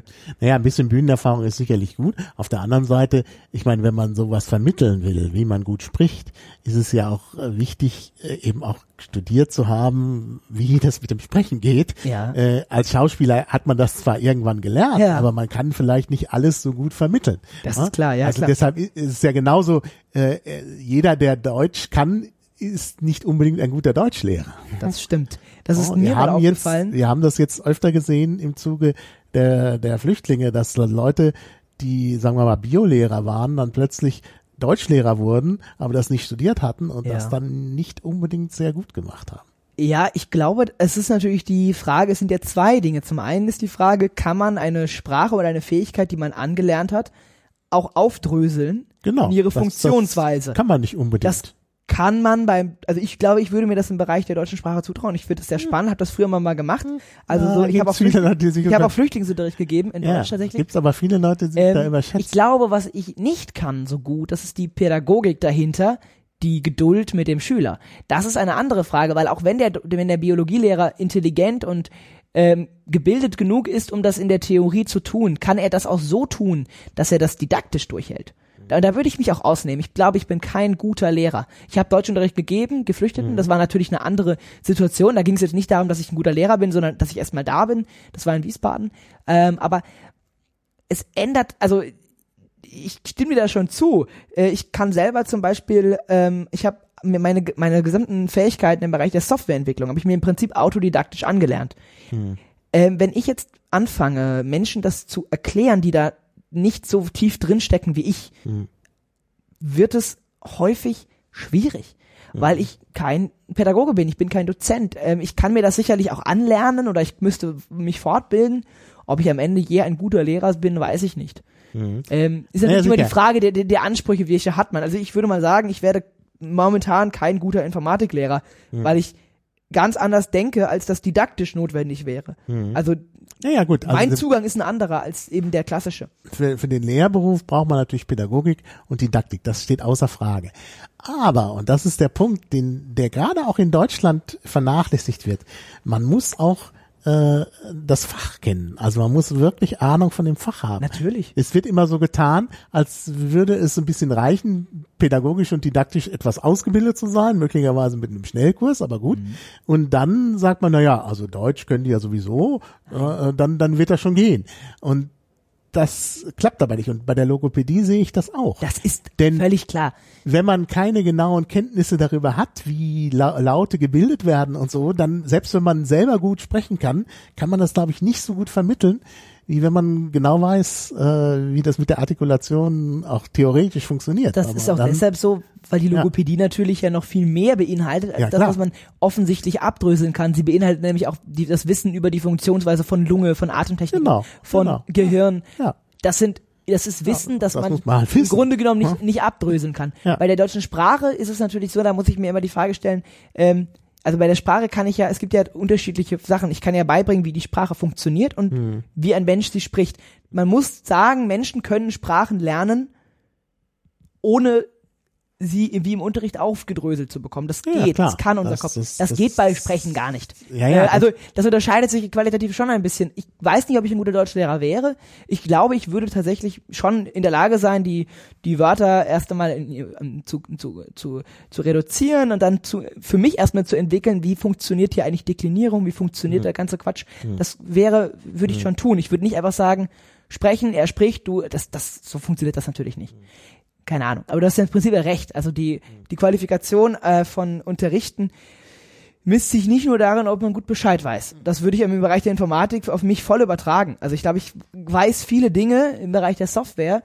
Ähm, wenn ich die einfach so erkläre, wie ich sie weiß, ähm, hört mir niemand mehr zu, weil ich viel zu viel erkläre oder viel zu detailreich bin oder Dinge auslasse, die für die für das Lernen des Ganzen. Notwendig sind. Naja. Ja, aber es ist wirklich so, dass viele Leute äh, nicht so genau wissen, wie Deutsch funktioniert. Also ich kann mich an eine Geschichte erinnern, da hat jemand äh, hatte Schwierigkeiten, also wir reden über jemanden, der Physik studiert hat zu der Zeit, das ja. ist schon länger her. Äh, und äh, also jetzt nicht gerade äh, zur äh, also no, ne, der der war schon sozusagen geistiger Überflieger, sonst würde man kein, kein Physik studieren. Der hatte irgendwie da einen Fehler gemacht, hatte irgendwas mit, äh, ich glaube, Kreuz mit C TZ geschrieben. Ja. Und äh, äh, dann habe ich gesagt, na, das ist aber nicht, das schreibt man nicht mit TZ. Ja, sagte, das weiß ich nie so genau, wann man das TZ schreibt und wann man nur Z schreibt. Naja, dann habe ich gesagt, mhm. TZ geht nur nach kurzen Vokalen. Und er sagt, wie kurze Vokale? Er sagt, im Deutschen gibt's lange und kurze Vokale. Und dann hat, sagt er, oh, das höre ich zum ersten Mal. Ja. Ja, also der kann gut ja, Deutsch. Krass. Ja, ja, klar, klar, klar. Aber er wusste nicht, dass es im Deutschen lange und kurze Vokale gibt. Ich habe irgendwann da sieht man doch, ne? meine also. Deutschlehrerin damit überrascht, dass ich ihr erklärt habe, es war ihr so in der Form gar nicht bewusst offensichtlich, es war auch jetzt nicht, nicht im Abi, dass äh, wann scharfes S und wann SS geschrieben wird. Das habe ich, hab ja, ich so nicht gelernt. Genau ich habe hab mir Punkt. das angehört und gesagt, okay. Nach kurzen Vokalen, ich fand's aber spannend, genau. Richtig. Und dann genau. habe ich, und ich habe dann gedacht, ja, so, also ich habe es auch nicht irgendwie im Schulbuch so gelesen, hm. sondern ich habe mich damit mal beschäftigt aus Interesse, weil wir das ja. im Unterricht hatten und habe gesagt, ah, ich habe den Trick. Nach kurzen Vokalen, also ja. Das ja, ist heute wissen das die Leute wegen des SZ. Meine Begebenheit mit dem ist ja, schon ja, länger her. Da gab's noch diese Sache mit S und SZ. Aber das habe ich dann immer gesagt, um zu verteidigen, warum es umgestellt wurde. Ja, ja. Weil es eigentlich logischer gemacht wurde. Also immer wenn ich, immer wenn Leute meinen, ah, das, das, mit diesem scharfe S, das versteht kein Mensch, habe ich gesagt, na ja, aber überleg mal, vorher hatte man keine Stringenz. Ja, ja. Es war teilweise sehr, jetzt genau. ist es stringent. Also der ja. die Umstellung von SS auf SZ war, ja, äh, war linguistisch gesehen gute, sinnvoll. Gute Vor allem genau. einfach, weil, ja, soweit ich das weiß, davor war das eigentlich eine Sache, die wie es halt entstanden ist historisch. Also da sind Wörter entstanden, die waren so und andere waren nicht so. Naja, man hat äh, nach Möglichkeit äh, das die Doppelschreiber von Konsonanten vermieden. Ja. Außer unter bestimmten Umständen, ne? weil man halt unterscheiden wollte zwischen Masse und Masse gab es, Maße gab es schon äh, den Punkt, dass man äh, nach äh, kurzem Vokal Doppel S schreibt, ja. aber zum Beispiel eben nicht am Wortende. Und dann, oh, also das, ja, ja, das, das war vorher unheimlich kompliziert. Aber und da, das hat man äh, stringent geregelt mit SZ und SS. Deshalb ist das ja eine Reform, die sehr gut angekommen ist. Viele andere Sachen hat man leider nicht stringent geregelt, zum Beispiel die Auseinander- und Getrenntschreibung. Das ist leider völlig schief gegangen. fällt mir auch heute noch schwer, Das, das, wirklich, das äh, sind alle ständig alle zu, zu, das zu, zu machen. Also ich schwierig. schreibe ja auch hin und wieder und ich schreibe auch viel, also einfach weil ich äh, mich nicht kurz fassen kann. Aber ich bin, was die Auseinander- und Getrenntschreiben angeht, da bin ich regelmäßig Opfer von äh, syntaktischen Fehlern. Das, Also äh, als Schauspieler musst du natürlich nicht so viel schreiben. ja, das stimmt. Aber ich schreibe trotzdem immer wieder, also nicht, nicht viel, wahrscheinlich weniger als ein Germanist, aber ich schreibe immer, weil ich WhatsApp-Nachrichten schreibe, die lang sind, weil ich Texte schreibe, weil ich Reden schreibe, weil ich ähm, Manuskripte schreibe, die mich interessieren, weil ich Art- Artikel schreibe. Ich, ich komme immer wieder zum Schreiben, auch nach der Schule. Es gibt auch Germanisten, die nicht viel schreiben. Also ich, ich kenne jetzt auch nicht so viele Germanisten, aber nicht alle Germanisten, die ich kenne, schreiben viel. Vor allem nicht alle Germanisten, das ist, also, äh, das ist immer ganz spannend und ich kann das auch über meinen Vater sagen, weil er da selber mit einem Schmunzeln drüber schaut. Mein Vater war äh, ja, jahrelang stellvertretender Vorsitzender der Gesellschaft für deutsche Sprache, hatte aber weder Germanistik studiert und war auch nie ähm, in der Schule gut in Deutsch, er hatte mal eine Vier. Und das war für ihn selbst immer eine Ironie des Schicksals. Es kam im Grunde genommen nur durch sein Wirken in der Kultur. Ja, so ist, Ähm, daher kommt das. Insofern bestätigt das ja die These und ich glaube, das ist auch für ihn gar kein Problem. Er fand diese, diese Rolle da auch, war auch nie ganz glücklich damit, äh, weil er sich da auch gar nicht drin gesehen hat. Es gibt ja auch Kritik an der Gesellschaft für deutsche Sprache, ähm, die davon ausgeht, dass sich das da dabei um eine Riege von alten weißen Männern handeln soll, die versuchen, die Sprache zu äh, festzulegen, was eigentlich gar nicht möglich ist. ja, ja, natürlich. Also die Gesellschaft für deutsche Sprache ist, wird ja auch stark kritisiert. Hm, ja. Immer wieder, wenn sie versucht, ähm, Jugendwörter. Nee, nee, nee, nee, das ist der, das ist der, der, der Dingsverlag. Der Dudenverlag. Ja, da gibt's ja auch mehrere Wörter. Ja, ja. Den Anglizismus des Jahres und den, den, den, das Jugendwort des Jahres und so weiter. Ja, ja. Und dann gibt's halt immer die Kritik mit den alten weißen Männern. Aber die Kritik mit den alten weißen Männern kann man allenthalben allen anbringen, weil wenn irgendwo Entscheidungen gefällt werden, sind, Sie meistens sagen, alte weiße Männer. sind alte weiße Männer Ja. beteiligt.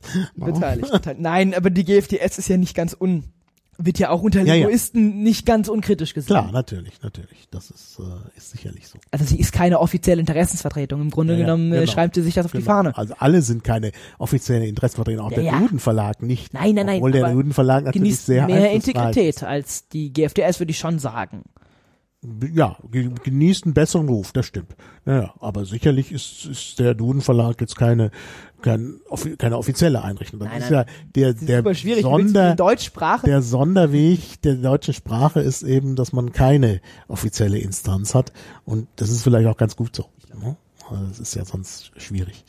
Sprache verändert sich den ganzen Tag. Ja, ja, Jeden klar, Tag. Ich finde es immer super spannend, mir anzugucken, wie sich äh, Begriffe im Deutschen, die es auch gar nicht, gar, gar nicht, gar nicht unbedingt äh, aus anderen Sprachen kommen, aber wie sie sich durch den Einfluss anderer Kulturen etablieren. Wenn wir Hm. uns mal anschauen, was für Redewendungen in meiner Generation es da gibt. Also ich könnte jetzt, wenn wir jetzt quasi essen gehen, du lädst mich ein, dann könnte ich in der, ich sag mal eher im Jugendjargon sagen, das geht auf deinen Nacken. Das ist eine Formulierung, die, selbst wenn sie grundsätzlich äh, grammatikalisch korrekt ist, ist das eine Formulierung, die nur durch den Einfluss der arabischen Sprache in den deutschen, also als Redewendung im Prinzip übernommen wurde.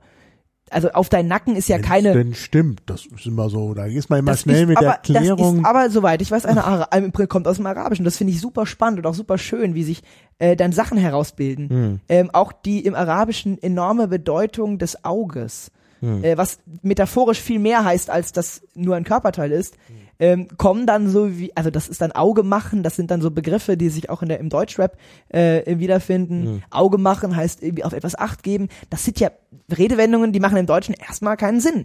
Aber sie kommen eben durch den Einfluss von türkischer und arabischer Sprache, kommen sie eben in unseren Sprachgebrauch und bereichern am Ende des Tages eigentlich das, was wir den ganzen Tag sagen und nicht sagen.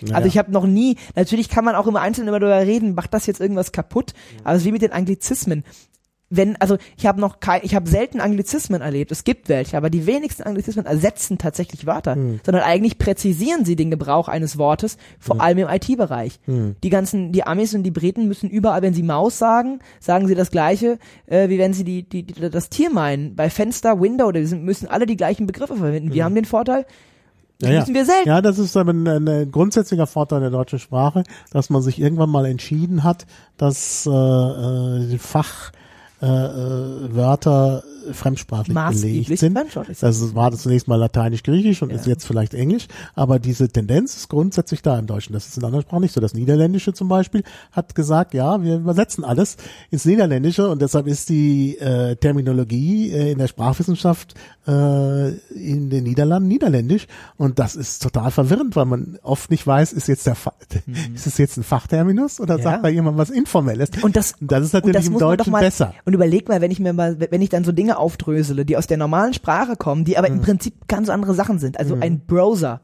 Ja, Mhm. was ist denn ein, was ist denn ein Browser? Was, was, was soll das denn sein? Mhm. Also der, der Browser ist ein für sich stehender Begriff, den muss ich nicht übersetzen, da, da verwirre ich ja alle. Mhm. Der Tab, äh, das, also das zu übersetzen wird schwierig. Der Tab im Browser ist ein klares Ding Mhm. Ja, ja. in der in der Applikation im Digitalen.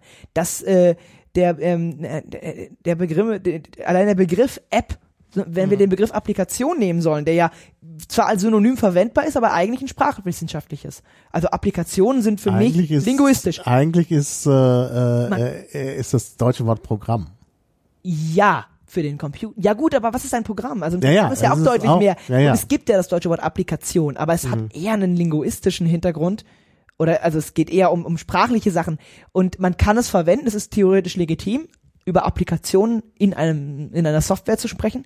Aber die App ist halt, oder die Application ist halt klar. Damit meine ich keine sprachwissenschaftlichen Sachen, damit meine ich ein, ja, ein, ein Softwareprodukt innerhalb eines, eines Umgebung, eines Umgebungssystems. Und das kann man auf fast alle Bereiche immer wieder anwenden, dass uns die Digitalisierung, äh, nicht, dass uns die, der, die Anglizismen eigentlich unsere, unsere Sprache nur erweitern. Sie nehmen keine ja, Wörter weg. Also jede Form von äh, äh, Fremdwörtern sind immer eine Bereicherung. Klar. Ja, das ist Ne? natürlich eine Das schöne ist- Erkenntnis. ist- ist, äh, da auf sind nicht alle Fall der so. Meinung, aber ähm, Wobei ich dennoch in Frage stellen würde, ob so viel aus dem Arabischen kommt. Also das Türkische ist sicherlich einflussreicher als das Arabische. ja, Und äh, ja, viele Arabismen im Türkischen sind gar keine Arabismen, sondern kommen aus dem okay. Per Persischen, was aber, naja, gut, das müssen wir nicht äh, vertiefen. ja, ja. Das ist äh, eine schwierige Sache. Ja, ähm, aber wir, wir wollen ja über Schauspiel sprechen. Ähm, ich, äh, also wir hatten gesprochen über die Kosten, äh, die entstehen bei der Schauspielschule.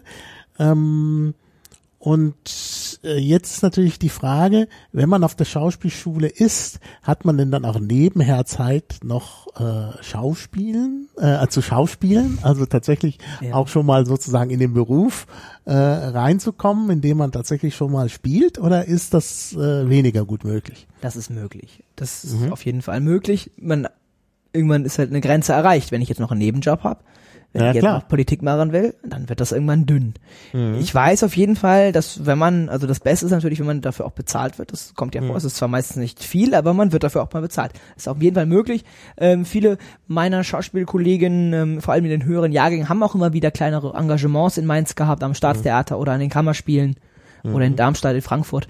Also das findet Mhm. Ja, das ist statt. natürlich der Rhein-Main-Bereich gut, weil da sehr viele Theater auf kleinstem Ja, Raum zusammen. Obwohl es keinen Staatstheater in Frankfurt gibt. Aber äh, kulturelle Dichte ist da uns. ja, ja. Also es ist tatsächlich, das, das findet statt und Mhm. ähm, ist natürlich auch für die Schauspielstudenten immer eine Nebeneinkunft. Mhm. Da muss man aber immer auch immer schauen, was ist jetzt seriös. Also es gab am Anfang, als wir in den Jahrgang kamen, gab es eine Anfrage vom Mainzer Friedhof einer irgendeiner Gesellschaft, die zwei berühmte Mainzer Persönlichkeiten, die dort auf dem Friedhof lagen, ähm, inszenieren sollte. Und dann ähm, hat auch unser Dozent gesagt, das macht ihr nicht. Ihr macht nicht für 50 Euro.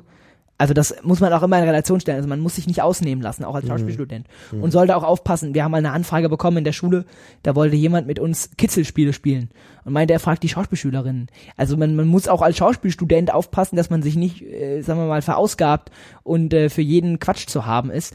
Weil, also das wirkte generell ein bisschen äh, grenzwertig, was er davor hatte, aber selbst wenn er das ernst meint, wir sind Schauspielstudenten und nicht irgendwie, äh, ja, weiß ich nicht, Probanden für ein soziologisches Kitzler-Experiment, was auch immer er da macht und wie seriös das auch klingen mag, das ist schon sehr skurril. Und das gab es immer wieder auch mal so Anfragen, irgendwie mal jemand, der, der irgendwie eine historische Figur in der Stadt nachstellt, da muss man immer gucken, okay, was, was kriege ich dafür? Also das tut auch, glaube ich, deinem Lebenslauf nicht gut, wenn du irgendwie, ähm, ja, wenn du maßgeblich Ki- Kitzelspiele neben deinem Nee, man muss ja nicht alles in seinen Lebenslauf schreiben. Nein, aber also generell hat unser Dozent und unser Schulleiter uns davor gewarnt, da so, solche Anfragen anzunehmen, nur weil es Mhm. erstmal ha, besser als nichts. Das ist nicht das, der Sinn. Man, man sollte schon auch die Schule will ja einen Ruf haben.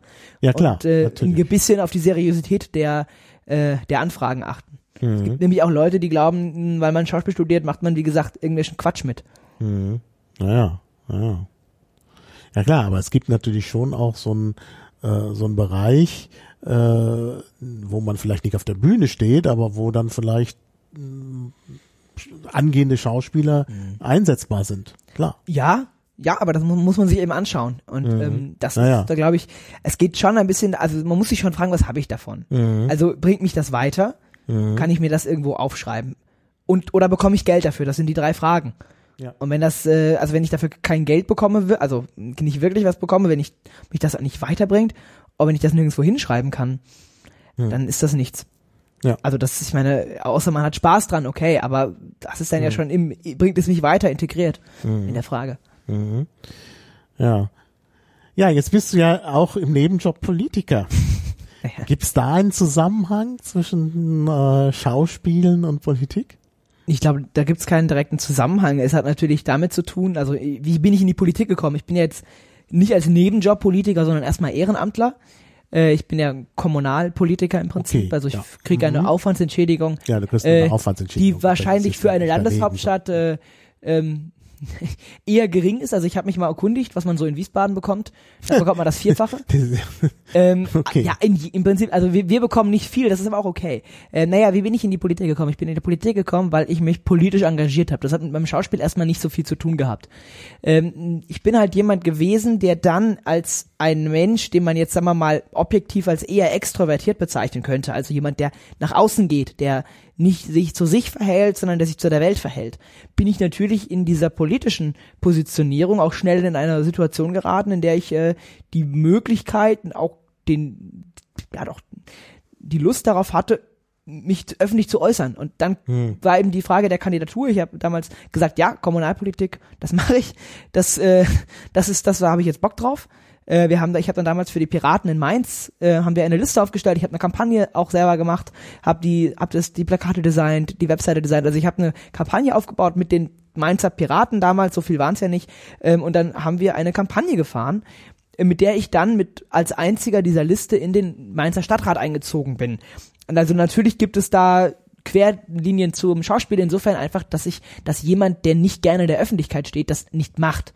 Also ich glaube, jemand, der äh, irgendwie sich nicht gerne irgendwie in der Öffentlichkeit redet oder, oder der, dem das keinen Spaß macht oder der das auch nicht nicht gerne macht, Aber der wird nicht doch- Kommunalpolitiker. Ja, okay. Aber du hast doch, der könnte vielleicht Schauspieler werden. Du hattest doch vorhin von einer gesprochen, die schüchtern war. Das ist tatsächlich, also ich würde mich jetzt nicht dazu, ich, ich kann mich nicht dazu äußern, inwiefern sie da Ambitionen in dem Beruf hat. Ich glaube, das tatsächlich wird ihr, wenn sie weiterhin so schüchtern ist, ein Hindernis.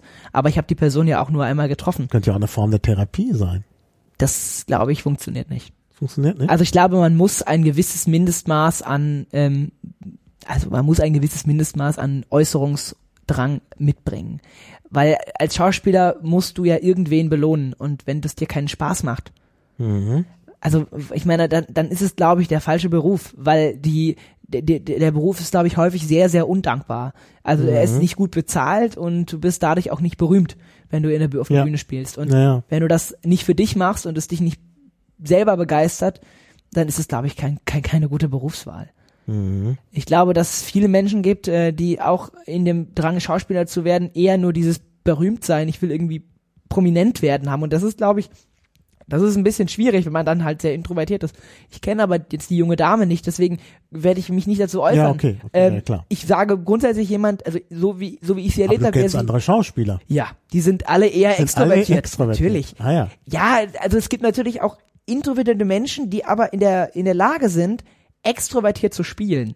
Hm. Das kann man bei einem Menschen nicht einschätzen. Also introvertierter oder extrovertiert ist ja auch kein konsistenter Zustand. Der hängt ja schon davon ab, in welchem Rahmen man sich befindet. Hm. Aber jemand, der grundsätzlich keinen Spaß daran hat, in der Öffentlichkeit zu stehen, sollte kein Schauspieler werden. Also das ist dann keine geschicktere Berufswahl. Und das ist bei Politik natürlich ein bisschen ähnlich, weil die Politik auch sehr undankbar sein kann und man das am Ende natürlich sowohl für die Sache als auch ein bisschen für sich machen muss. Also um, wenn es dir nur darum geht, politisch was zu verändern, dann kann man wahrscheinlich als Verwaltungsbeamter auch sehr viel erreichen. Da muss man nicht direkt Kommunalpolitiker werden. Naja, Also- möglicherweise kann man in der Verwaltung mehr erreichen. Eventuell kann man wenn, da wenn du mehr als erreichen. Politiker erstmal nur scheiterst und nicht in einziehst in ein Parlament, äh, kannst du erstmal nur wenig bewegen. Und selbst wenn du einziehst, wenn du irgendwo in der Opposition bist und dann vielleicht auch noch nicht gerade der Fraktionsvorsitzende, Ja. dann, dann ist auch wenig äh, möglich. Ne? Also ich glaube- als Verwaltungsbeamter kannst du da ganz andere Sachen bewegen. Auf jeden Fall. Die, die Lust an der Öffentlichkeit äh, brauchst du als Politiker, weil Mhm. du damit ja auch erst die Wirkmacht entfalten kannst, Ja. die man in der Opposition hat. Es geht ja in der Oppositionspolitik primär darum, Öffentlichkeit zu generieren für Mhm. politische Positionen. Ja. Das ist der, der Effekt, wenn ich, also wenn dir das, wenn, wenn dich das irgendwie nicht auch ein bisschen begeistert, Mhm. dann wird das sehr, sehr, sehr schwierig. Also es geht natürlich und vor allem auch bei einer großen Fraktion kann man dann eben auch mal jemanden mittragen, der vielleicht nicht so nach vorne tritt, aber wenn man besonders das Ziel hat, ähm, eher als Einzelkämpfer in Anführungszeichen oder eher als Randerscheinung, nicht in einer klassischen großen Struktur zu wirken, sondern also ich meine, ich hätte nicht bei dem, also wenn ich, wenn mein Ziel politische Karriere gewesen wäre, wäre ich glaube ich nicht zu den Piraten. Also das kann man ja schon mal so sagen.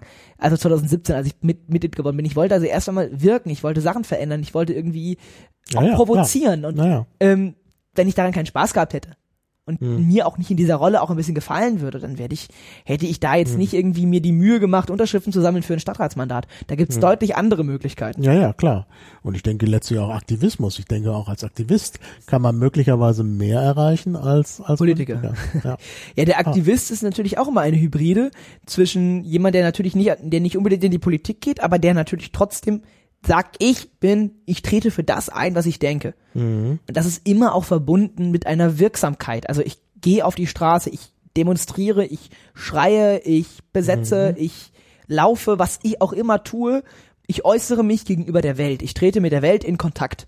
Und das ist ein Prozess, den wird jemand, der nur introvertiert ist, von sich aus seltener tun. Es gibt auch Möglichkeiten, aktivistisch tätig zu sein, ohne das zu machen. Das ist, also man kann auch auf eine Demo gehen, ohne extrovertiert zu sein, aber wenn man eben politische Kampagnen fährt, oder braucht man immer Leute, die das artikulieren, die sich irgendwo hinsetzen und sagen, das ist die Position, darum, darum, darum. Es wird immer Menschen geben, die in anderen Funktionen arbeiten. ja, ja, klar. Ja.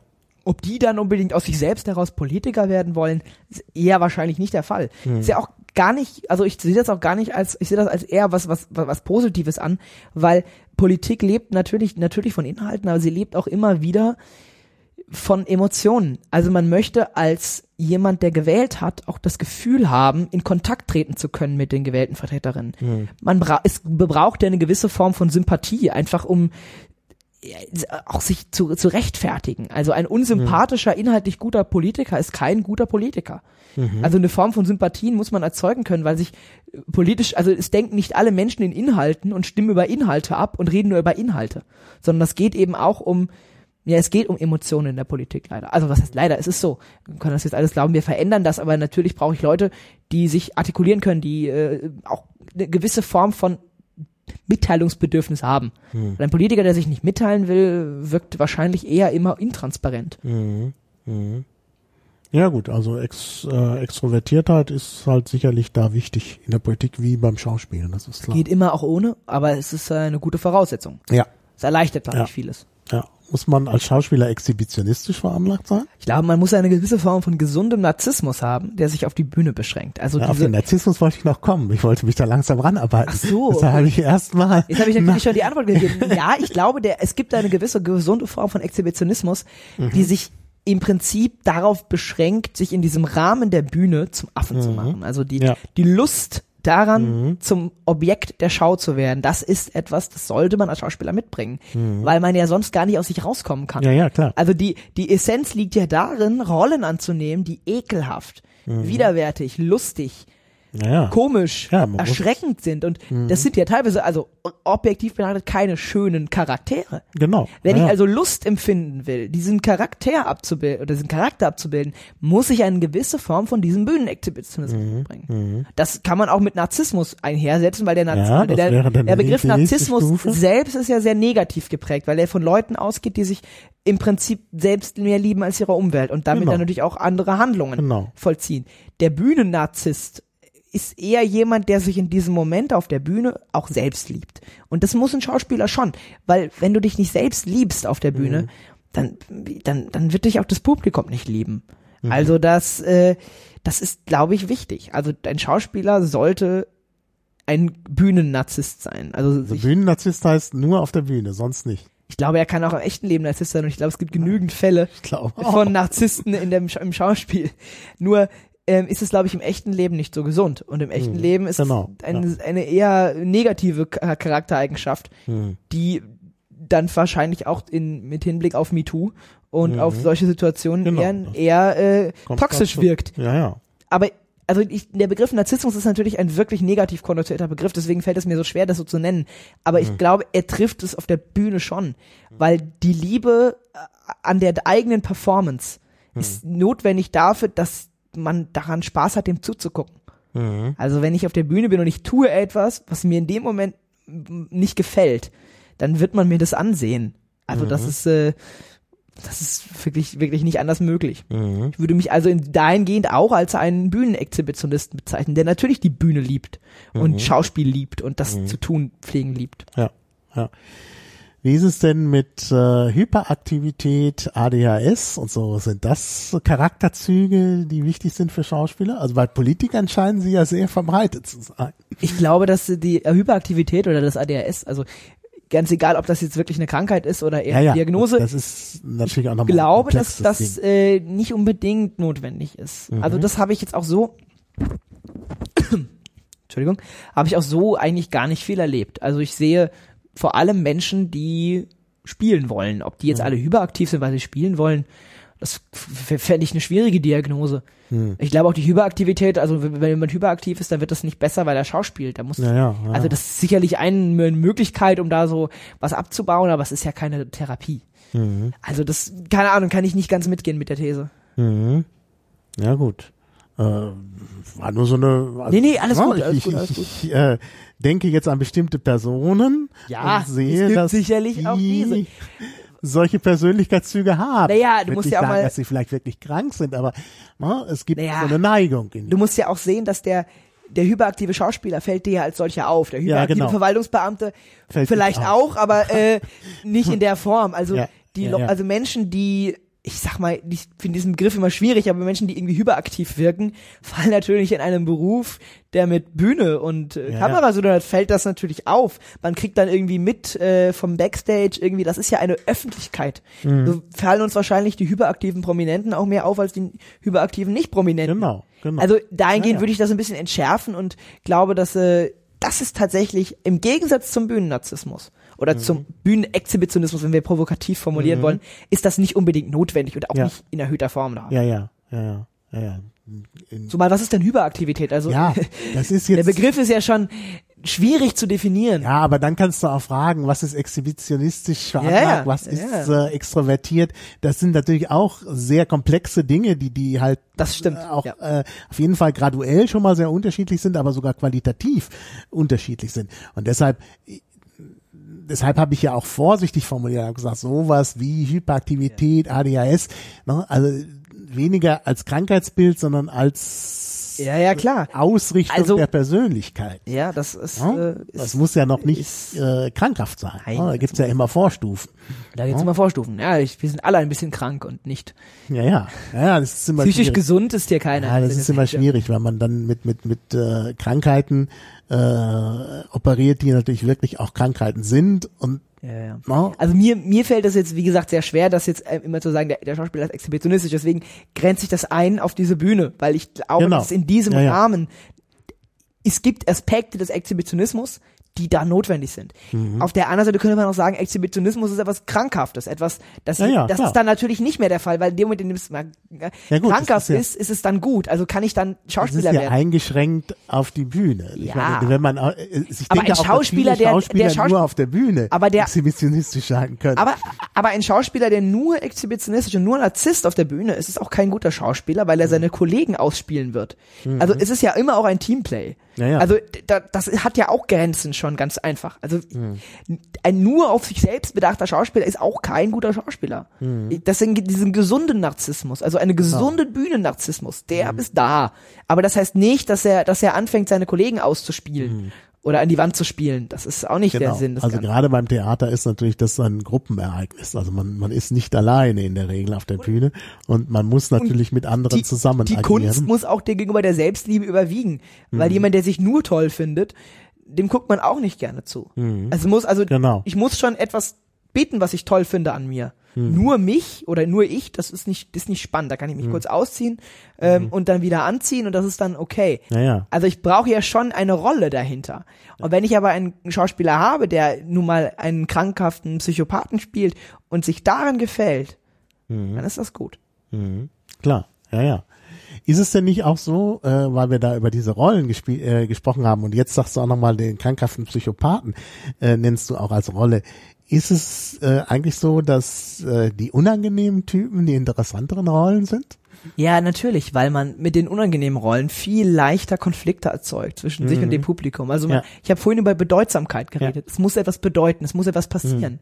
Und wenn ich einen langweiligen Menschen spiele, ist es sehr schwierig, meinem Publikum ähm, zu entlocken, dass mit ihm etwas passiert. Wenn ich jemanden spiele, der sie beängstigt, der sie belästigt, der ihnen unangenehm ist, also nur, nur in dieser professionellen Ebene, dann kann ich dafür sorgen, dass mit ihnen etwas passiert und dass sie eine Beziehung zu mir entwickeln. Ja. Und die kann sehr unangenehm, die kann sehr angenehm sein, aber unangenehm ist natürlich immer schöner, weil es viel leichter ist. Ähm, das ist das, was Spaß macht an der Bühne, weil man merkt, es passiert etwas, es bedeutet den Menschen etwas.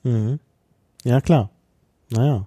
Ja, und man hat die Chance, mal eine Rolle zu spielen, die man im normalen Leben nicht einnehmen kann. Das ist Das ja auch ganz ist ein, reizvoll. Wahns, ein wahnsinniger Faktor, weil Ja. wir natürlich alle, also ich glaube, da, da sind auch Nicht-Schauspieler ganz inkludiert. Mhm. Warum sind denn die Filme mit den Psychopathen und warum sind die Rollen äh, mit den, mit den krassen Persönlichkeiten, sind denn die beliebten Rollen in Mhm. den Filmen?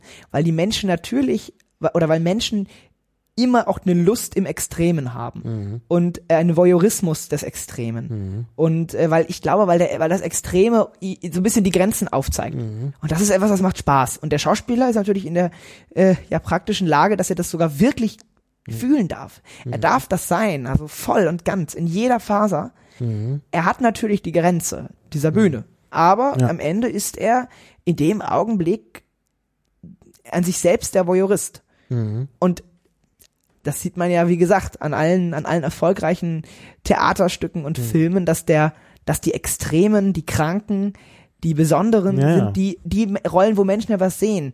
Jemand, Mhm. eine Rolle, die sich verhält wie jeder andere, ist nicht so spannend. Das ist uns, glaube ich, als Menschen immanent. Mhm. Ja. Naja, klar. Das ist, äh, ja, das ist eigentlich das Faszinierende daran, dass das halt äh, tatsächlich ähm, äh, möglicherweise die schwierige, die, die auffälligen Persönlichkeiten diejenigen sind, die tatsächlich dann interessanter sind. Ja, der Schauspieler hat ja auch das Privileg zum Grenzen überschreiten. Also Mhm. er, das ist ja, das ist ja das, das Tolle, genau wie wenn wir einen Film gucken. Wir können Mhm. auf einmal Dinge sehen, wir, wir ergötzen uns, also wir, wir, uns gefällt es, wie ein Held äh, Leute erschießt, was ja im Prinzip erst, also wenn er der Held ist, ja, oder es gibt auch Filme, wo wir auf der Seite des Bösen sind, weil wir Sympathie entwickeln zu ihm. Ähm, das ist ja etwas, was wir Mhm. Ja, klar.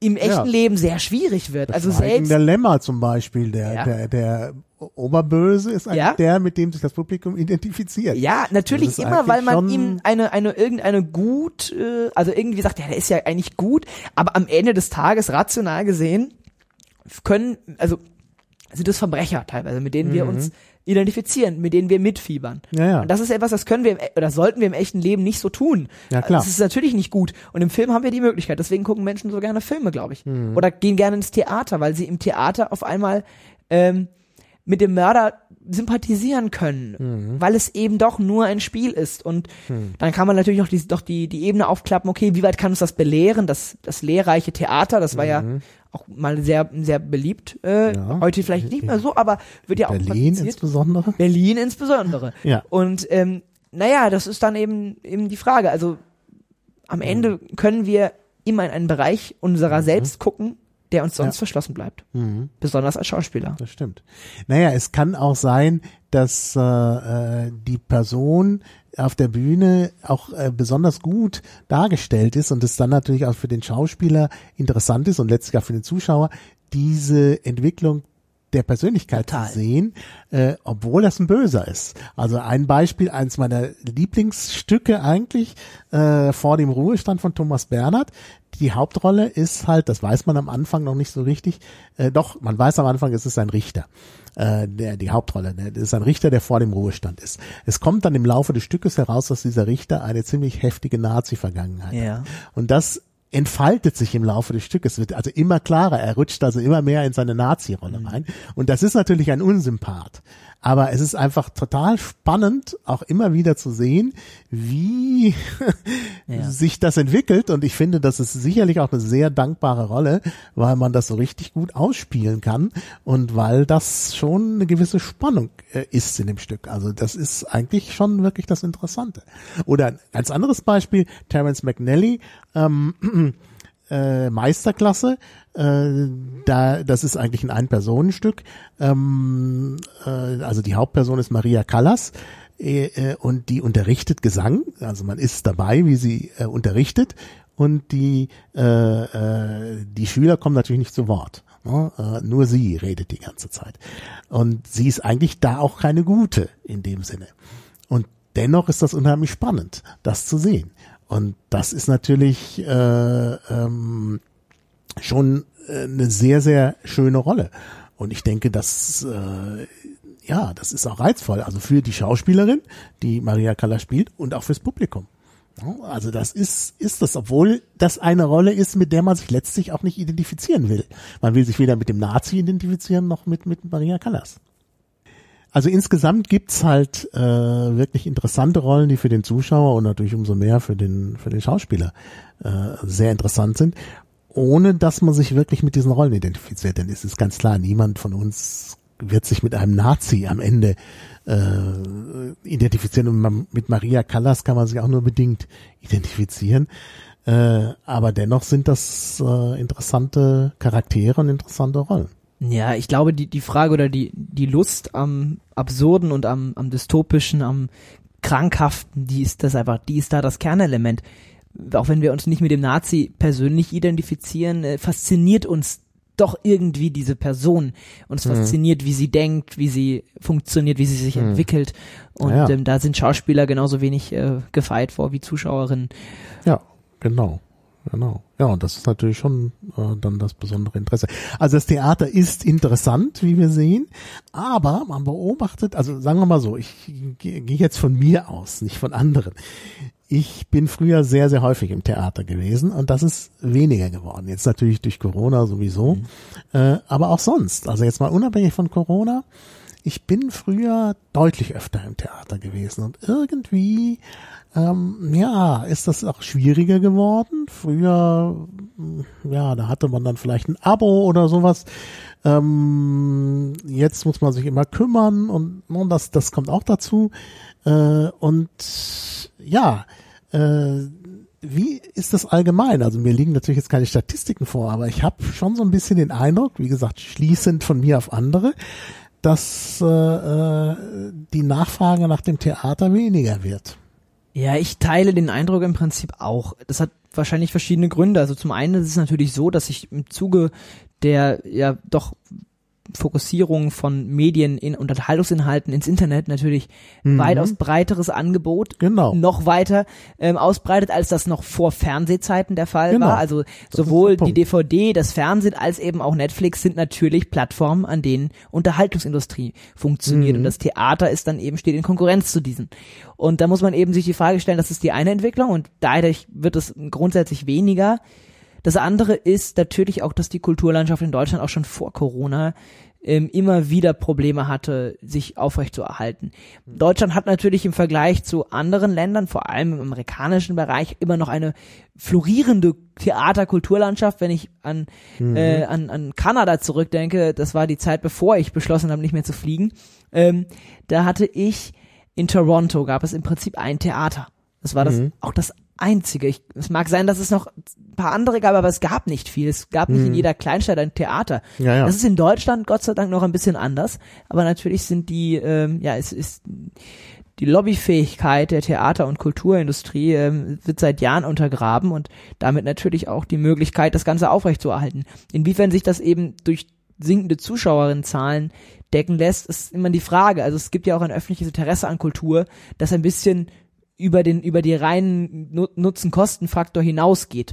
Und insofern, ich glaube, das Theater, das kann sich ja heute schon nicht ähm, durch die Einnahmen decken. Das ist nicht möglich Das ist stark ist völlig, völlig unmöglich.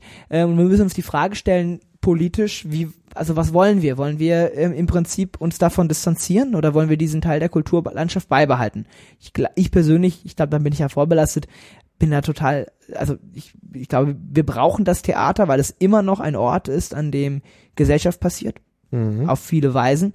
Und wie kriegt man jetzt die Leute ins Theater? Also das ist natürlich eine schwierige Frage, die ich auch nicht beantworten kann.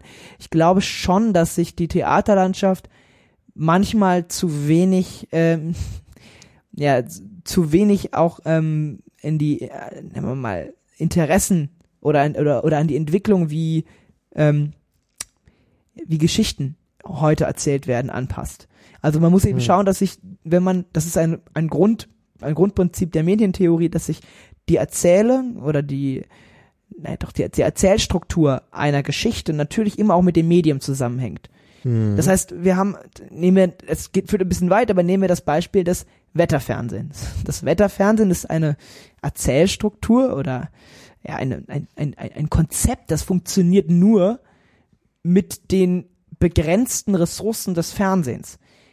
Niemand hätte wäre auf die Idee gekommen, eine Wettersendung zu erschaffen, wenn wir diese, den, den, Datensatz, den wir da haben, der ja viel vielschichtiger ist, von Anfang an in Applikationen und Online-Services dargestellt hätten. Das ist eine lineare Erzählung. Es ist für einen solchen Datensatz wie Wetter total ungeeignet, weil der nämlich nicht linear ist. Aber wir erzählen ihn eben so. Und Ja, so, und, und auf der Ebene kann man auch den Film oder die klassische, ähm, das Storytelling, die Geschichte erklären. Ähm, die klassischen Formate, wie Geschichte erzählt werden, sind auch in ihren Formaten und in ihren, ja, wie sie eben gezeigt werden, sind darin verfangen. Und das Theater hat natürlich sich vielleicht zu wenig die Frage gestellt, wie müssen wir eigentlich Geschichten erzählen, dass sie in das, in die heutigen Ansprüche, die einfach durch die neuen Plattformen, Internet, Netflix, YouTube, äh, ist natürlich, jetzt, ist natürlich das Gleiche, aber die im Prinzip dadurch geprägt sind. Aber ich bin natürlich jetzt auch nicht in der Position, dem gesamten deutschen Theaterszene äh, davon oben herab sowas zu diagnostizieren. Das ist eine Idee, die ich habe. Ich bin selbst kein Theatermacher, ich bin kein Regisseur, ich führe kein Theater. Ich glaube aber schon, dass es manchmal sehr schwierig ist für Menschen jüngeren Alters, ähm, sich Frage zu stellen, was bekomme ich eigentlich, wenn ich ins Theater gehe? Was erlebe Ja, ich da? Genau. Und das ist natürlich da ein Problem. Ich weiß, was ich bekomme, wenn ich Netflix einschalte. Gut, es ist ein On-Demand-System, ich kann es mir aussuchen. Das ist natürlich etwas, das kann das Theater nicht bieten. Trotzdem müß, müsste man einen Weg finden, wie man diese Erwartungshaltung verbessert. Naja gut, ich kann mir schon, ich kann mir vielleicht in Mainz nicht aussuchen, was im Theater kommt, Ja. weil es nicht so viele Theater in, In Berlin. Gibt. Aber ich meine, wir haben den, den Rhein-Main-Raum, also ich muss heute nicht unbedingt dann, wenn ich in Mainz wohne, in Mainz ins Theater gehen.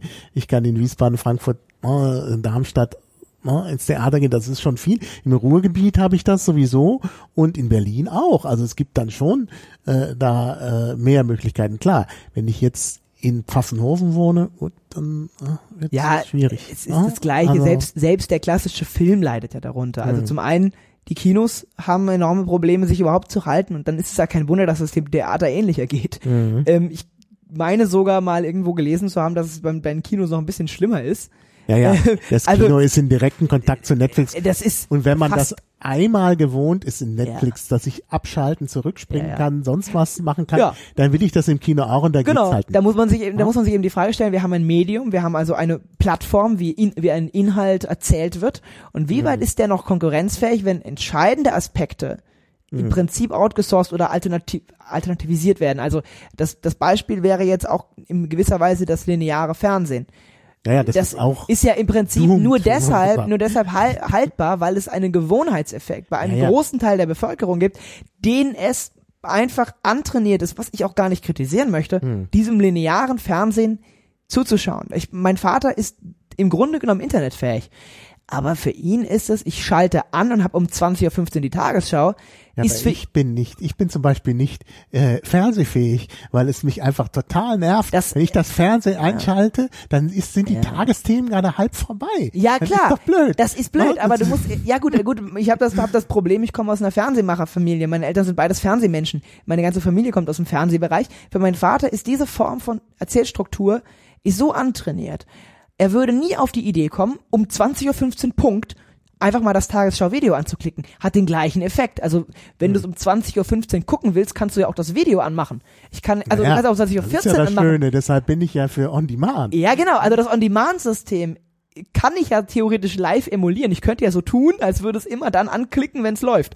Also es ist in jeder Hinsicht dem linearen Livestream-Fernsehen in Anführungszeichen überlegen. Ja. Und trotzdem gibt es eine Reihe an Menschen, die das gucken den ganzen Tag, weil es ihnen antrainiert ist. Und das ist beim Klar. Kino das Gleiche. Warum es über, also man könnte, ja gut, und natürlich, weil sie sich über ihre Verträge absichern, Filme zuerst zu zeigen. Wenn das Ja, Kino die Filme, für kurze das, Zeit, das, also das- ja, ja, aber das ist ein Aspekt. Jetzt stellen wir uns mal vor, das Kino würde nicht mal mehr das können. Also die Filme kommen parallel bei Netflix am gleichen Tag.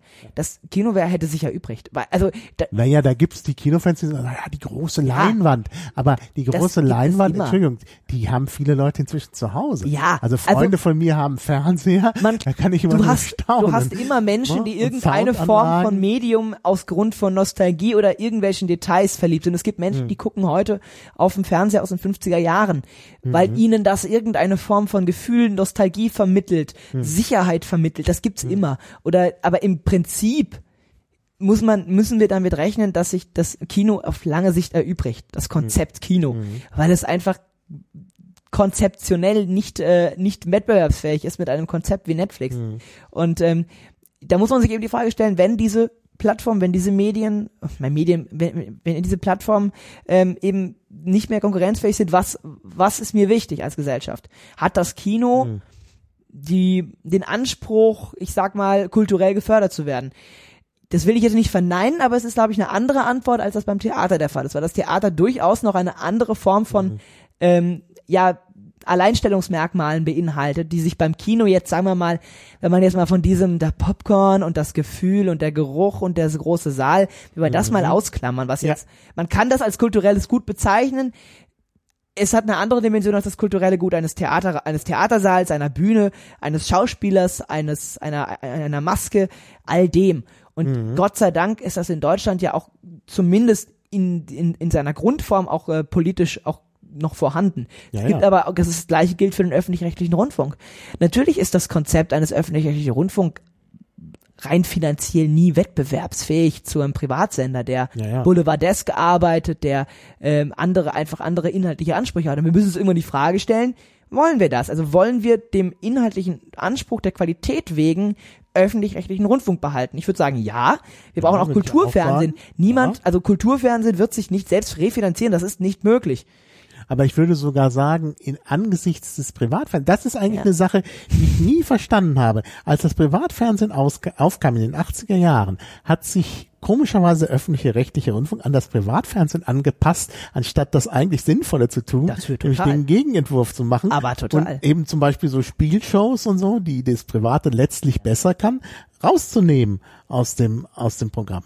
Das ist, ähm, kann ich absolut nachvollziehen. Ich glaube, dass die äh, öffentlich-rechtliche Rundfunk immer in, in, in einem Konflikt ist und sich politisch immer rechtfertigen muss, warum sind wir da? Und da fehlt vielleicht auch politisch der Mut zu sagen, die sind da, weil sie da sein müssen, weil wir einen Rundfunk brauchen, der nicht sich an Werbetreibenden finanziert ähm, und trotzdem unabhängig berichten kann, weil wir einen Rundfunk brauchen, der aus den der aus dem aus der Geschichte gelernt hat. Also Ja. wie gesagt, man kann im öffentlich-rechtlichen Rundfunk viel kritisieren. Am meisten würde ich immer die Teile kritisieren, die Geld kosten. Und das ist nämlich, das ist nicht das Kulturfernsehen, nicht der nachrichtliche Berichterstattung und auch nicht die Dokus. Geld Ja. kosten tut Ja. der Fernsehgarten, Rosamunde Pilcher und der ganze andere Schmarrn. Also der ganze, das, das ganze Unterhaltungsfernsehen. Das Mhm. Genau. ist auch wichtig und das muss man auch sagen, steht auch im Rundfunkstaatsvertrag. Aber Ja, ich wünsche mir viel mehr von einem Rundfunk, dass er sich abgrenzt durch Bildungs-, Kultur- und nachrichtliche Inhalte, die einfach Qualität vorweisen. Mhm. Ja. Weil, ein, also man, man, man kann dem öffentlichen Rundfunk ja auch inhaltlich kritisieren, aber die Welten, was neutrale Berichterstattung angeht. Zum privaten Rundfunk sind ja, das sind, das sind ja Dimensionen. Ja, Ein klar. Galileo kann nicht kritisch über den Werbetreibenden berichten, der in einer Pause kommt. Das geht Ja, nicht. ja, ja, ja. Das, wie? Also das, das kann ich ihm ja gar nicht übel nehmen. Mhm. Wenn, äh, Wasserrutsche, ja, was, was sie auch, was sie auch immer bewerben bei Galileo, das ist halt nicht, das ist nicht möglich. Mhm. Und ähm, Ja, ja, klar. Das, das, das, passt Alle- nicht. alle maßgeblichen journalistischen, redaktionellen Errungenschaften, seines Recherchen, ähm, seines äh, ähm, ja Offen, Offenlegungen von Skandalen ist Hm. der öffentlich-rechtliche Rundfunk involviert gewesen. Ja, ja. Manchmal war noch die Zeit involviert, Mhm. ja, oder vielleicht auch mal Spiegel. Aber das sind schon die Goldsterne die, des, des privaten. Ja, ja. des privaten Rundfunks. Und ansonsten ohne den recht, öffentlich-rechtlichen Rundfunk in Deutschland äh, und auch ohne die Theaterlandschaft wäre, glaube ich, viel verloren. Mhm. Naja gut, bei der Theaterlandschaft, ne, da gibt's schon Stimmen, die sagen, ja, das ist was wieder für Privilegierte. Braucht man das wirklich? In vielen Bundesländern ist es so, dass der Kulturetat und der Etat für äh, Universitäten der gleiche ist, dass sie halt sozusagen gegeneinander antreten. Und dann wird halt gesagt, Mensch, dann doch lieber das Geld in die Universitäten stecken als ins Theater. Ich meine, in Berlin Ja. haben wir diesen Konflikt. In Bayern ist der Konflikt auch ganz stark, weil Wissenschaft und Kunst in einem Ressort ist. Und äh, dann ist eben die Frage, was macht man? In Berlin ist die Clubkultur zum Beispiel im gleichen Ressort wie die Theater. Das ist halt die Frage. Ist nicht ein Club besser als ein Theater in Berlin? Der kommt auf die Ansprüche an. Ich glaube, dass es, äh, dass, dass das beides in einer Koexistenz äh, möglich sein muss. Ähm, aber zu sagen, Theater ist ein bisschen privilegiert, ist auch eine privilegierte Position, weil das, das Theater ist deshalb privilegiert, weil es so ist, wie es ist, weil es auch, auch Geld kostet. Mhm. es ist durchaus auch manchmal sehr günstig, aber ich würde nicht sagen, dass das Theater als Kunstform privilegiert ist. Das Theater ist erstmal Theater. Und wenn eine Gesellschaft privilegiertes Theater spielt, ähm, dann liegt es viel mehr an den Inhalten oder an der Art und Weise, wie es vermarktet wird, äh, wo es funktioniert. Das liegt nicht an der Kunstform. Also das finde ich irgendwie eine sehr, sehr eingeschränkte Perspektive. Und übrigens auch eine privilegierte Perspektive, weil sie nämlich davon, also das Theater in seiner, also die großen, die, die großen Würfe im Theaterbereich sind immer dann gewesen, wenn das Theater aufbegehrt hat. Das äh, ist nicht, also gut, man kann auch äh, äh, irgendwie Sülzen und äh, Liebesgeschichten als, da gibt's auch Ja, ja. Aber ja, die großen Autoren, ähm, das, was wir im Theater besprechen, in der Schule, in, in der Gesellschaft, sind auch die Theaterstücke, die sich, äh, die sich politisch geäußert haben. Mhm. Mhm. Naja, aber letztlich ist eben die Frage, was, welche, dann auch welches Theater? Äh, ist es jetzt die Oper, die man fördert? Ist das äh, ähm, das Berliner Ensemble? Ist das die Schaubühne? Ist das Komödie am Kurfürstendamm? Ist es das Schlossparktheater von Dieter Hallervorden? Ist das äh, das Gorki-Theater? Also ne, das sind ja Renaissance-Theater, da gibt's ja in, in Berlin auch eine, eine gewisse Vielfalt und äh, die stehen in Konkurrenz in gewisser Weise. Ne? Also was Ja, ja. davon muss man eher fördern? Ne?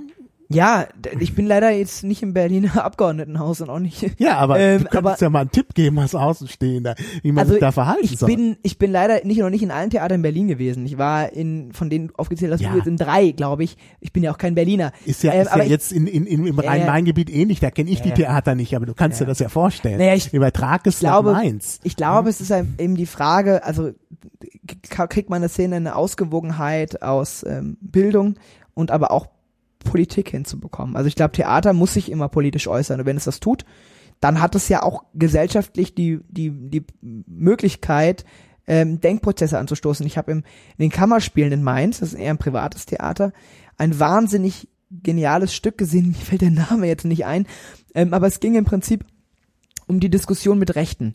Und die ähm, haben mit dem Publikum auch interagiert und haben eine, ich weiß nicht, ob du das Buch Die Welle kennst, Ja. ähnlich gearbeitet. Sie haben erstmal eine Plattform geschaffen, wo der, ich sag mal, rechtsgerichtete Zuschauer dachte, ja, jetzt rocken sie aber mal endlich hier, kann ich mich auch mal melden. Und dann ähm, hat man auch die Zuschauer dann auch eingebunden, die durften sich dann auch äußern und dann wurde so ein bisschen, es wurde rassistisch auch äh, so gearbeitet, man hat rassistische Thesen geschürt und hat das aber alles so ein bisschen so in dieses Stück integriert. Und man hatte wirklich, es war genial, man hatte zum Zeitpunkt das Gefühl, das ist eine, hier, das ist eine konservative Belehrung. Und die haben dann irgendwann haben sie es umgedreht und haben den Spiegel gezeigt und haben dem Publikum und haben das Publikum richtig verarscht. Und da gab es wirklich Leute in diesem Publikum, die waren richtig sauer und sind dann gegangen, weil sie sich vorgeführt bekamen. Mhm.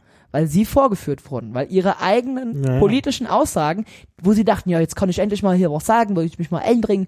Tut mir leid, dass ich das jetzt runtersexe, das ist auch nicht ganz nett, aber ähm, und das fand ich, was was wahnsinnig wahnsinnig gut war, weil es glaube ich den Leuten mehr mitbringt, als wenn sie sich immer nur im Internet äh, diskutieren. Es mag sein, dass sie damit vielleicht nicht direkt die Position überdacht haben, aber ich finde so eine so eine Rolle als belehrend ist das Theater schon schon wichtig. Es war ganz spannend. Ich war da mit meinem Patenonkel Peter Frei, der ja als Chefredakteur des ZDFs dann da auch erkannt wurde und dann auch angegangen wurde von den anderen Zuschauer oder manchen anderen Zuschauerinnen. Und dann entstand in diesem Theatersaal, das war alles kontrolliert, entstand so ein bisschen so eine Stimmung.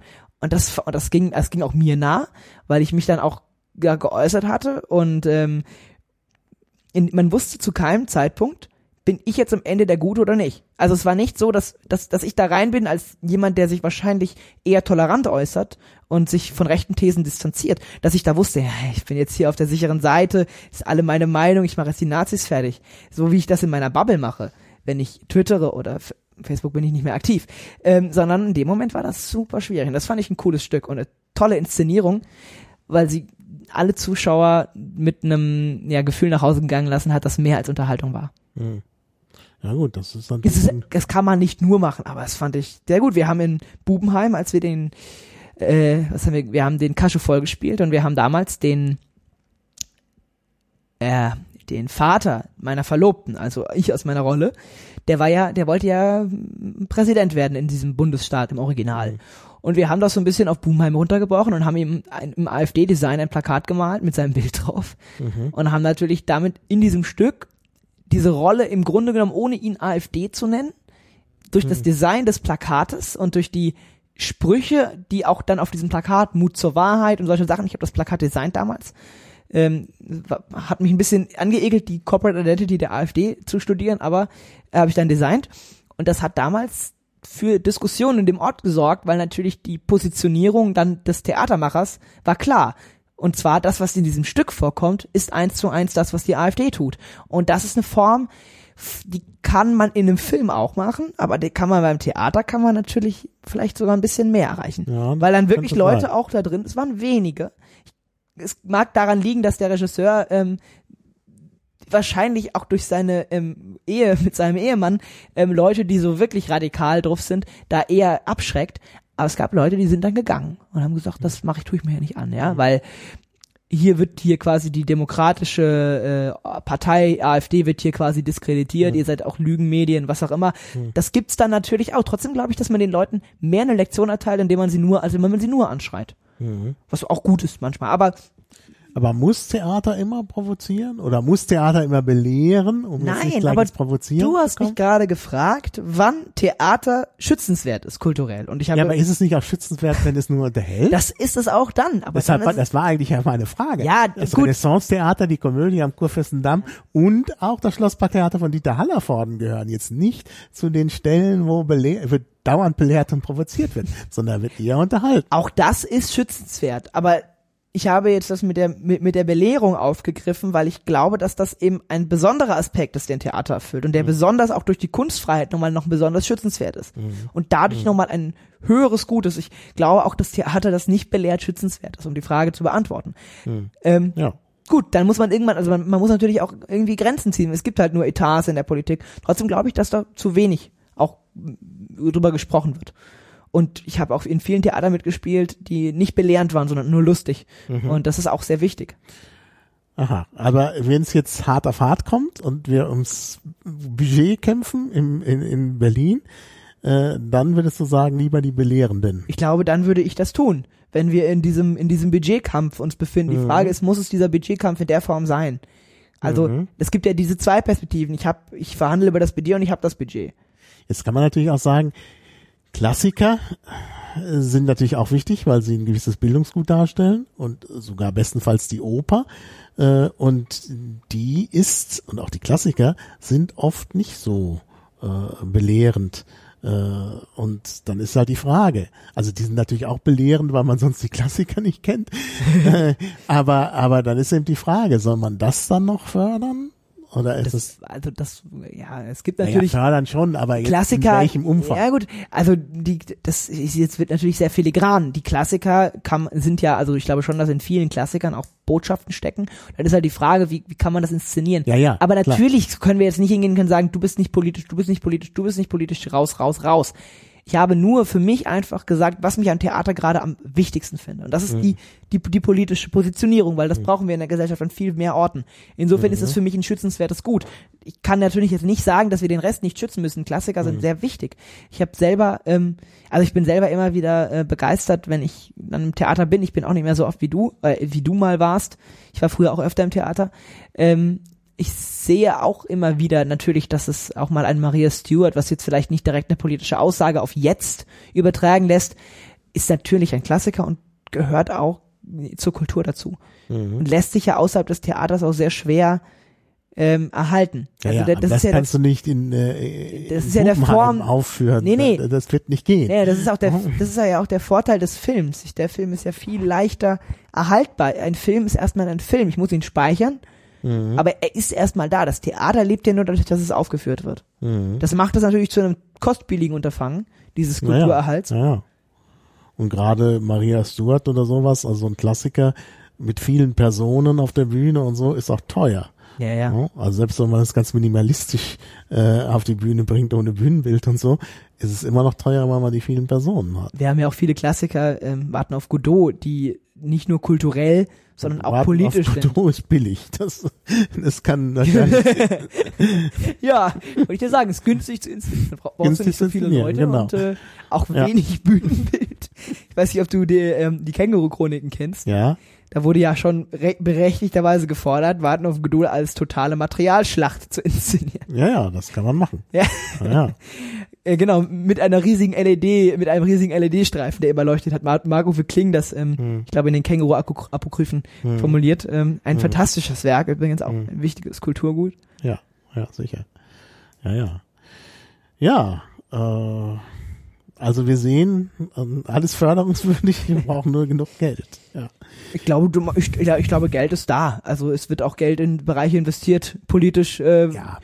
Naja, aber wir werden jetzt hören, nach Corona, dass das Geld weg ist Ja. und dass es äh, jetzt um andere Dinge geht, Ja. äh, obwohl natürlich sicherlich auch unter den Schauspielern äh, ein gewisser Nachholbedarf äh, ist, denn die haben ja jetzt alle kein Geld verdient in Corona-Zeiten Ja. und die hatten auch Schwierigkeiten, äh, solche Überbrückungsgelder zu bekommen, weil sie ja im Grunde, ja, sie haben keine Betriebskosten in der Regel. Also das ist schon eine schwierige Sache. Das heißt, äh, da gibt's Nachholbedarf. Also jetzt zu sagen, jetzt ist kein Geld mehr für, für Theater da, wäre auch keine gute Lösung. Aber ich bin mir sicher, dass äh, auch da gespart werden wird. Da wird Egal, gespart werden, wie es ja. kommt. Ja. ja, also das ist jetzt kein guter Schluss. Nein, ich, äh, Wenn wir naja, sagen, es wird äh, gespart werden, dann brauchen wir einen positiveren Ausblick aufs Theater.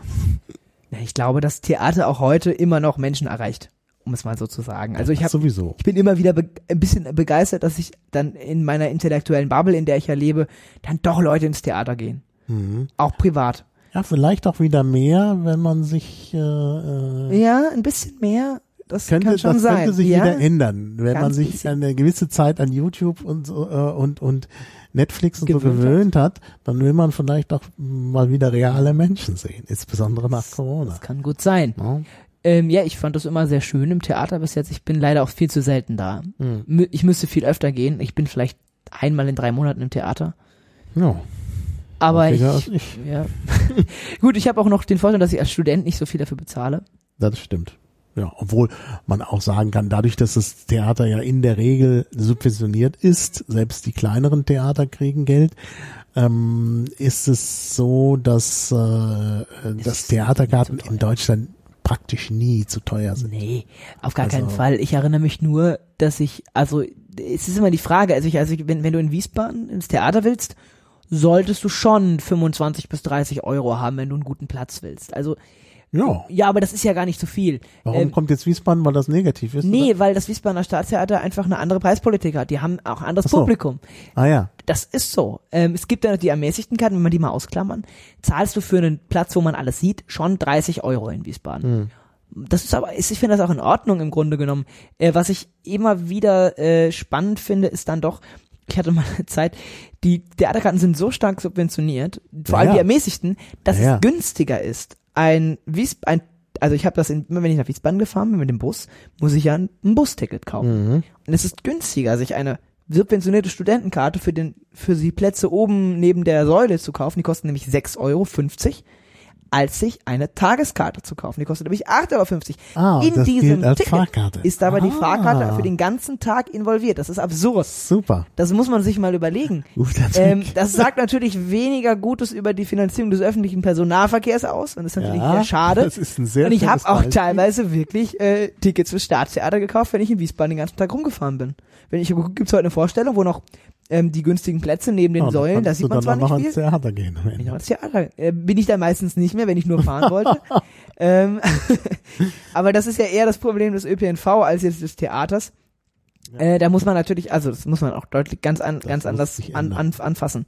Ja. Und äh, ja, in Mainz ist es ein bisschen günstiger tatsächlich, das, das Theater. Ich, ich hatte mal ein Ticket früher, mit dem konnte ich. Warum ist das günstiger? Denn ich meine, das Staatstheater ist doch das, was äh, subventioniert wird. Auch ich denke, in Hessen wird sowieso mehr Geld ausgegeben fürs Theater als in Rheinland-Pfalz. Das mag sein. Ich glaube aber, dass die, also ich weiß nicht wieso, ich bin jetzt nicht in dem Finanzsektor des, des Staatstheaters tätig, aber die haben eine andere Relation der Plätze. In Wiesbaden gibt es ja günstige Plätze, Mhm. wo ich aber mal sagen würde, das ist einfach nicht so schön. Also das ist okay, wenn man mit der Schule da ist, aber wenn ich den Abend genießen möchte, würde ich schon, so, also würde ich nicht oben neben der Säule stehen. Mhm. Und im Mainzer Staatstheater gibt es das in der Form nicht.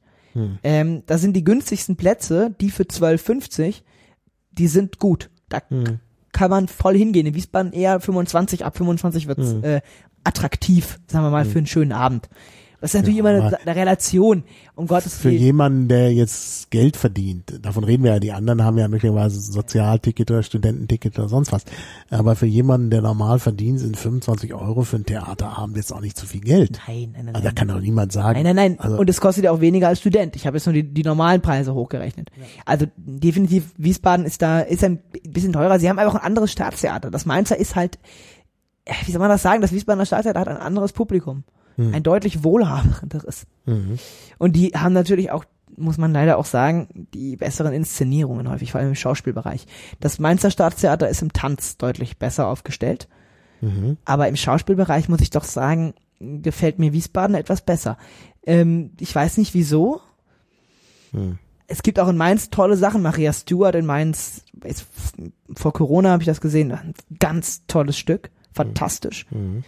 Wiesbaden hat aber in der, in der, in der Menge doch mehr, weiß ich, was mich als Schauspieler auch an, an, anspricht. Mhm. Tanz hingegen Mainz. Mhm. Ja gut, muss man mögen. Bin ich auch nicht so ein Riesenfan von. Meine Mutter ist halt Tanzjournalistin, von daher sie geht sehr gerne ins Tanztheater. Ah ja, ah ja. Mhm. Klar. Ah ja. Gut, aber ich meine, das ist ja auch toll, auch wieder was typisch Deutsches, auch durch den Föderalismus, dass es da Unterschiede gibt. Und ich meine, wie gesagt, Wiesbaden und Mainz sind praktisch eine Stadt. Ja. Ja, ein Stadtteil von. Mainz gehört ja auch zu Wiesbaden. Also drei an der an drei, an der Ja ne? gut, am Möhneburg, Kostheim und Kastell. Ah, ja. Am Möhneburg kann man sich drüber unterhalten, aber Kostheim und Kastell sind natürlich Ja, ich Mainz. weiß, Mainz, die zerrissene Stadt. Ja, äh, wie gesagt, äh, aber es sind halt unterschiedliche Bundesländer und beides sind Landeshauptstädte. Das heißt also, da gibt's wirklich Kultur auf engstem Raum. Und da kann niemand sagen, das sei nicht erreichbar. Das, Das ist halt der große Vorteil. Im richtig. Ruhrgebiet, das ist zwar jetzt nur ein Bundesland, aber ist auch die Vielfalt äh, riesengroß. In Berlin auch. Äh, auch in Hamburg gibt's viele Theater und äh, in Bremen hat man auch noch Oldenburg um die Ecke, wo es auch ein Staatstheater gibt. Also es ist in Deutschland eigentlich sogar in den nicht so urbanen Mhm. Gegenden wie jetzt, sagen wir mal, äh, Nordost-Niedersachsen, Ja. gibt's äh, gleich äh, mehrere Theater. Ja. Gut, in, in Bayern ist es halt sehr zentral. Gut, Nürnberg hat natürlich äh, ja, die möchte ja sogar Coburg, aber wenn man jetzt, wie gesagt, irgendwo zwischen äh, München und Nürnberg wohnt, dann äh, muss man dann vielleicht nach, nach München, aber das ist ja auch gut erreichbar. Auch im Osten Ja, finden sich klar, viele fantastische natürlich. Theater. Dresden, Leipzig, klar. Also diese Zentren haben natürlich auch meist mehr als ein Angebot. Also von daher kann man kann man eigentlich überall gut ins Theater gehen und hat auch eine riesen Auswahl. Das ist schon ein großer Vorteil. Also in den USA muss man eventuell ein Flugzeug besteigen, wenn Ich man ins Theater in- gehen will.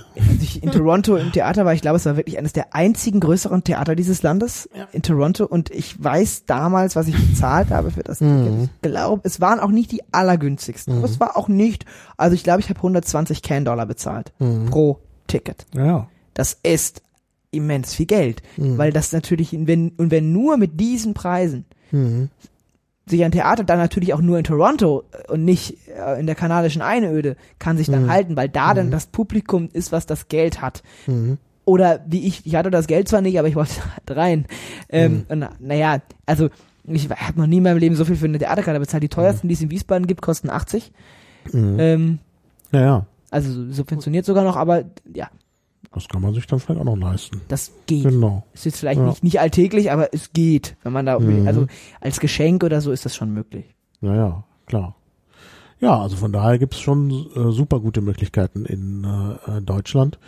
Äh, und das ist in anderen Ländern äh, eingeschränkt. Also entweder weil sie durch Zentralismus alle Theater nur in der Hauptstadt haben oder alle relevanten.